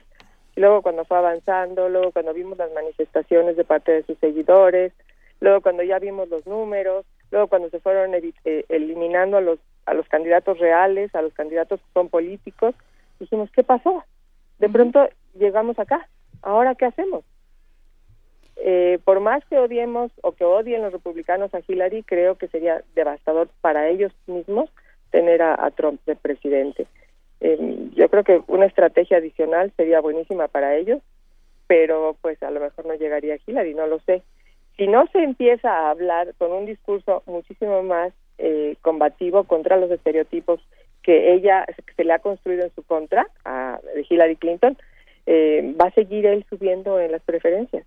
Entonces ahí es donde ella tiene una, ella y su campaña obviamente, tienen una labor muy importante que hacer de llegar a, a, la gente y a la gente que tiene estas sensaciones, ¿no? Los prejuicios y los estereotipos pueden romper sociedades, eso sí. Por supuesto, y, bueno, sí, también todos nos sorprendíamos de cuando abríamos el periódico y aparecía Peña Nieto como el presidente, y ¿y este muchacho quién es? Dios santo, es el presidente. Este, pues un poco es así lo, lo que sucede. Eh, ¿Y qué? ¿Y tiene la posibilidad la campaña de Hillary de, de hacer una reingeniería de ese tamaño? Yo creo que ella necesitaría eh, jalar a su lado a muchos de los estrategas últimos que han estado trabajando con los demócratas. Tiene eh, a sus jefes de campaña, pero están gente muy brillante como David Plouffe o David Axelrod, que fueron los jefes de campaña de, Obama en las dos elecciones que tuvo y son brillantes, brillantes en la construcción de la imagen de Obama y de todo el discurso que, que emitió, que hasta gente muy racista estuvo de su lado. Entonces me parece que eso sería una de las estrategias mejores, pero bueno, no, no se ve que lo esté haciendo. están tardando. Y, y el otro es eh, James Carville, que fue el jefe de campaña de, de Bill Clinton y que también es una persona muy capaz, ya un poco mayor, sin embargo, lo eh, ha andado por ahí en los medios dando algunas conferencias y podría ser un elemento importantísimo para poder subir, sobre todo porque él es un buen encuestador. Raquel, ¿y y la fantasía, sueño guajiro de muchos de nosotros de que Bernie Sanders se una a Hillary cada vez es más lejana o, o no? Bueno, no sabemos qué pasó ayer, porque ayer Ajá. fue la última de todas las elecciones, la de Sí, sí, Washington, D.C., donde Hillary ganó por un buen margen y eh, él se supone que iba a decir un discurso eh, al público y no salió. En cambio, lo que sí hizo fue reunirse en privado, en un salón privado, sin ninguno de los staffers, ni medios, ni nada, nada más ellos dos, una persona contra la otra persona, en un salón, en un lugar, durante una cierta cantidad de tiempo y no sabemos qué vaya a decir mañana Bernie Sanders. Lo que sí es que él ya habló con Obama la semana pasada y había dicho que eh, eh, se necesitaba la unidad del partido y lo invitó a la Casa Blanca y todo y hablaron y él dijo que iba a hacer lo posible por que no llegara Trump a la presidencia. Entonces yo creo que es el momento en ahorita para que eh, haya unión. Eh, yo creo que una de las cosas que ayudaría muchísimo a la campaña sería esto que dices precisamente, que pudiera ella integrar a Bernie Sanders en su campaña, ya sea como vicepresidente o que le prometa eh, de alguna manera algún algún puesto, como le hicieron a ella, que fue la Secretaría de Estado, o, o algo así, donde donde salga Bernie Sanders a jalar a todos estos seguidores a decirles, vamos con todo contra Trump, con Hillary. Sería Imaginar- una- Sí, sin duda. I- imaginar a Estados Unidos con este tipo de discursos de odio al- a- en su máxima Cualquier expresión sociedad. o, o a cualquiera, pero en, en este caso en específico por, por tener a, a Donald Trump, es algo que, que todavía podemos eh, evitar o que todavía se puede eh, reconfigurar. Esperemos que así sea, querida Raquel Saed Grego. Sí, pues esperemos que así sea y que lo políticamente correcto regrese, porque lo políticamente correcto es un respeto que se tiene por los demás. Que tú, uno, eh, tú no puedes ah, actuar en los sentimientos de otro y decirle, no sientas esto sobre los negros o sobre los musulmanes o sobre los gays. No puedes hacerlo. Pero lo que sí puedes hacer es tratar de establecer un pacto social donde no le permitas a cualquier persona vociferante manifestarse abiertamente porque él no está acuerdo con, no está de acuerdo con lo políticamente correcto. Es un pacto social y el pacto social incluye que no haya manifestaciones de violencia como las que hemos visto por parte de los seguidores de Trump e incluso hoy en día las hemos visto también por parte de los segui- seguidores de Bernie Sanders en contra de los seguidores de Trump, que también ha sido otra de las situaciones. Y todo porque Trump les ha dado permiso a todos. Las campañas políticas no deben de ser campañas de violencia, en ningún caso. En ningún caso. Cualquier crimen de odio es inadmisible, cualquiera. Eh, venga es. de donde venga, eh, sea como sea, ahora sí que haya sido como haya sido. No, y sobre todo no se puede legitimar el miedo y el odio al otro desde el Estado. Eso es lo Claro, que el o desde las Estado. campañas de los discursos y de las campañas políticas y avaladas por los medios de comunicación. Eh, ah, yo creo que hay que tener mucho cuidado. La gente tiene guardadas cosas dentro de ellos que nada más están esperando el permiso para decirlas y las van a decir y las van a decir como puedan decirlas y como el- ese permiso se les dé y eso es lo que ha pasado mientras con se la digan no pasa nada, el problema es hacerlo.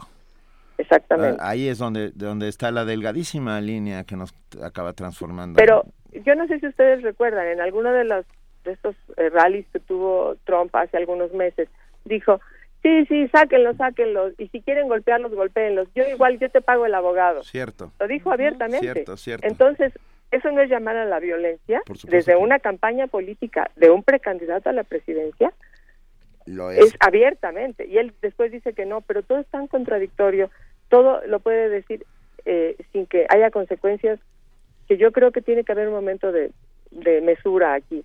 Y una de las cosas que me preocupa es que si él de verdaderamente llegara a ser presidente, que ojalá que no y que lo que estoy diciendo se borre del mapa, eh, si eso llegara a suceder, la división interna dentro de la sociedad norteamericana sería terrible, terrible, porque eh, ya la gente está inflamada. No, pero y la ya gente que es. no Porque ya hay una posibilidad, entonces ya te dicen, ya escuchas comentarios como, pero junto a quién estoy viviendo. pero hubiera, debería, podría haber disturbios, podría haber muchísimas otras cosas que son preocupantes. Y por el otro lado, eso también tendría una repercusión en nuestra propia política que viene hacia adelante y que este, ya se están reconfigurando eh, los nuevos actores y que podría surgir un patriotismo pues muy básico aquí en México y elegir a lo mejor a los candidatos equivocados, no lo sé, no lo sé, pero eso podría ser. Y lo que sí es que sí habría una pared.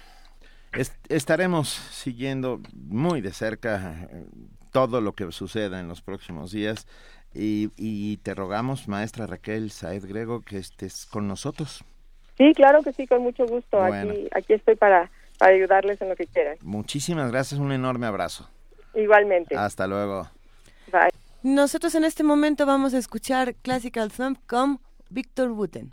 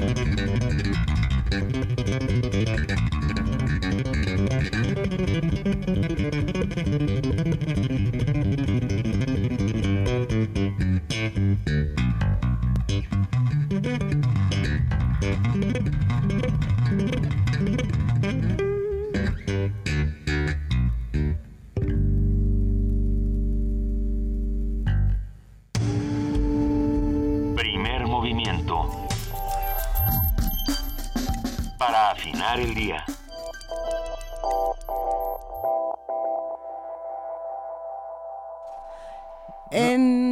mañana, 50 minutos. Tenemos un breve comentario para los que nos escriben en redes sociales.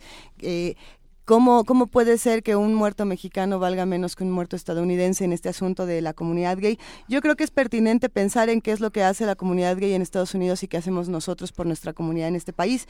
Eh, para los que tienen estos comentarios, los invitamos a que marchemos todos juntos el 25 de junio en la marcha de, de, los colectivos LGBTII. Vamos a marchar, si les parece bien, eh, además de comentarlo y además de recordar lo que pasa en Madame y en muchos otros espacios, seamos activistas de estas cosas, no nos quedemos en la palabra, no nos quedemos en el tweet, si vamos a, exigir que se hable, que se hable por estas personas, que estos fallecidos tengan voz, salgamos todos juntos a Paseo de la Reforma el 25 de junio. Y un muerto es un muerto, de donde venga, y intentamos siempre ser lo más claridosos posibles.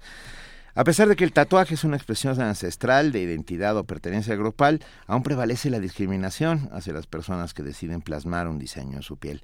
La nota con nuestra compañera Virginia Sánchez.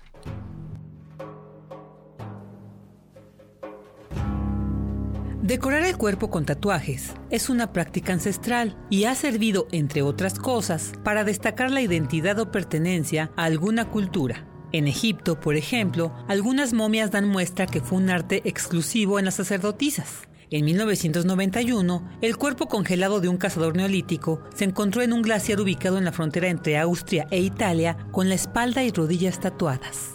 Actualmente esta práctica permanece en culturas como la de los guerreros maoris, en Polinesia Oriental, donde resaltan sus rostros tatuados y cada símbolo revela el rango, oficio, número de matrimonios y otra información.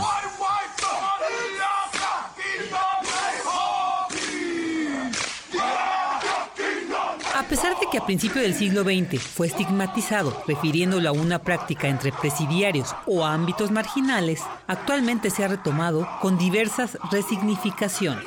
El doctor en antropología, Edgar Morín Martínez, de la Facultad de Estudios Superiores Acatlán, comparte con Radio UNAM cuándo podría establecerse como el parteaguas para que el tatuaje se reinsertara en las culturas contemporáneas. ¿Cuándo empieza a cambiar esto, digamos, eh, más veloz? Pues eh, yo me atrevo a pensar que en los años 70, 80, eh, a través de industrias culturales sobre todo, y la llegada, digamos, del movimiento punk, que era un movimiento pues eminentemente juvenil, de carácter contracultural o subcultural, ahí hay discusiones como más técnicas, llega también o se, se masifica populariza también el heavy metal. En estas culturas juveniles, por ejemplo, el tatuaje va a tener un sentido importante otra vez en términos de identidad, como en el pasado, e incluso en los circuitos marginales, y ya después también va a constituir un signo de autoidentidad, que esto es muy importante sobre todo en los jóvenes. Es decir, para un joven tatuarse tiene que ver o implica, entre otras cosas, que pueda hacer con su cuerpo lo que él considere, que esa es una decisión de adultos.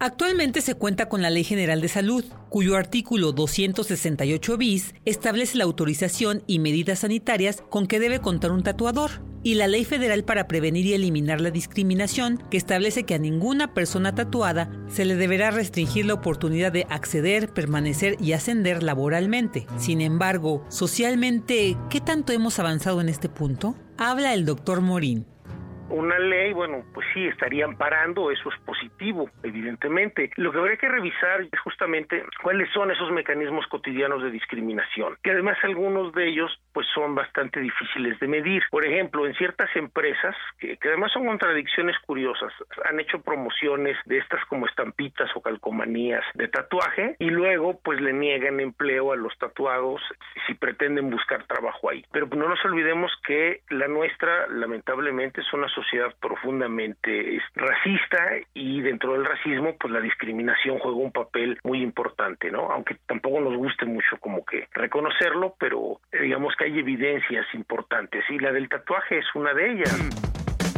Así que para demostrar qué tan avanzados estamos como sociedad, respetemos lo que los demás deciden hacer con su cuerpo, que muchas veces, a través del tatuaje, conforman un mundo de símbolos, identidad y libertad. Para Radio UNAM, Virginia Sánchez. Primer movimiento. Escucha la vida con otro sentido.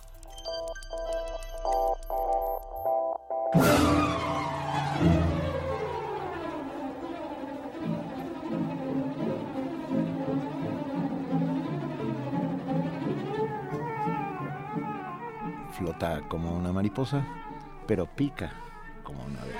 Nada más y nada menos que Vania Nuche. Hola. Buenos días, Vania. Muy buenos días a todos, ¿cómo están? ¿Qué Muy andas bien, haciendo. Vania? ¿Qué nos cuentas? ¿Quién se llevó Ya qué? no vamos a hacer Se llevaron- eh, bonchecito con los boletos, ¿eh? Por favor. Ok. Ok. Hoy en Radio UNAM, a través del 96.1 de FM, a la una de la tarde no se pierdan nuestro espacio informativo Prisma RU con la conducción de nuestra compañera Deyanira Morán.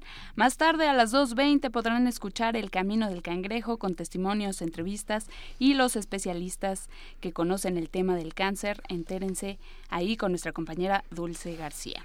A las 7 de la noche no se pierdan Panorama del Jazz con jazz canadiense para sus oídos y a las 9 de la noche quédense con nuestros compañeros de Muerde Lenguas en Resistencia Modulada. Por el 90, eh, perdón, por el 860 de AM, no se pierdan la llave, la clave, la nave, el ave del tiempo a las 11 de la noche. Hoy presentamos Un sueño de Franz Kafka y recuerden escuchar nuestros especiales de Carlos Monsiváis. Eh, los presentamos por el 860 de AM a las 11 de la mañana con retransmisión a las 7 y media de la noche y en el 96.1 de FM a las 4 con 5 minutos y su retransmisión a las 8 de la noche. Recuerden también sintonizarnos por internet en www.radiounam.unam.mx y eh, ahí encontrarán también nuestro podcast. Síganos en redes sociales como arroba Radio UNAM y tenemos a todos los ganadores. Para ver a la UFUNAM se van Oralia Estrada, María del Refugio Estrada, Dalia Flores, Beatriz Cadena, Francisco Díaz, Marta Valencia, Martín Hidalgo y para el las funciones de Danza UNAM se van Carlos Gómez, Elizabeth Martínez, Eunice Calderón, Lourdes Muñoz, Leticia Hernández, Irma Olvera, Jorge Varela, Verónica Ortiz, Mayra Elizondo y Benito Salazar, Emilio Treviño, todos ellos tienen sus bases y la información la encuentran en, por mensaje privado en sus perfiles. Eso ya, es todo. me voy. Y Gracias, querida Que Vania. tengan un excelente día, muy bueno. Ah, Buen día. Ya, de- Mañana una vez que desahogó Vania su Sí. orden del día. Sí, ya mañana es jueves. Francamente muy exhaustiva. Eh, suplementos alimenticios en nuestra sección de autoayuda. Lo mío, lo mío. ¿Qué Muy se bien. está usted metiendo en el sistema? Muy bien. Evítelo. ¿Los chetos cuentan como suplemento supuesto, alimenticio? no, los chetos cuentan ¿No? como, Como, derivado del petróleo, Como derivado del obviamente. petróleo. Los Ajá, hacen en Cantarel. Está bien, estás Sirven para apoyando, prender el fuego interior, ¿no? estás apoyando la industria petrolera, que Ah, está muy no, yo bien. Está muy bien. Yo Luis. no, yo no. Hablaremos de suplementos alimenticios. Hablaremos de suplementos alimenticios, tenga usted cuidado con lo que se mete en el sistema. Vamos a hablar también sobre eh, declaraciones, tweets y redes sociales muy desafortunados, ¿no? Sí, sí, ya sabe usted a qué nos estamos refiriendo. ¿Qué implica y, y quién? Por quién- mi madre bohemia. ¿Y cómo se controla? Por mi madre bohemios. Nos podemos echar un par de lectura, una, una buena lectura de tweets. ¿Cuál un par? Hay un mucho, mu- Hay muchos que una, nos van a divertir mañana. Sí, Sí, sí, pues sí. nos van a divertir, ¿no? Porque a esos seres les pagas. Saludos al Bronco, por cierto. Saludos al Bronco, saludos a, a los cesados, a tanta gente. Ujú. Y eh, va a estar con nosotros, como todos los jueves, Alberto Betancourt en sus mundos posibles. Así es que escuche primer movimiento mañana jueves. Ya nos vamos. Gracias a todos los que hacen posible eh, este programa. Todos, todos, todos. Hoy especialmente a nuestro compañero Andrés Ramírez, que estuvo al mando del halcón milenario. Ah, gracias, Juan Inés de esa. Gracias, Muchísimas Luisa gracias. Iglesias. Gracias, querido Benito Taibo. Buen día. Eh, fue un placer estar con ustedes. Sigamos siempre haciendo comunidad. Es la única manera en que nos podremos salvar. Esto fue Primer Movimiento. El mundo desde la universidad.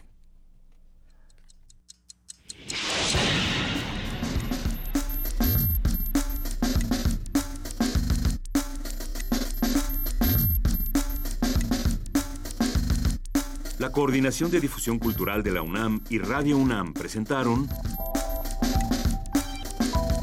Primer Movimiento. El mundo desde la universidad.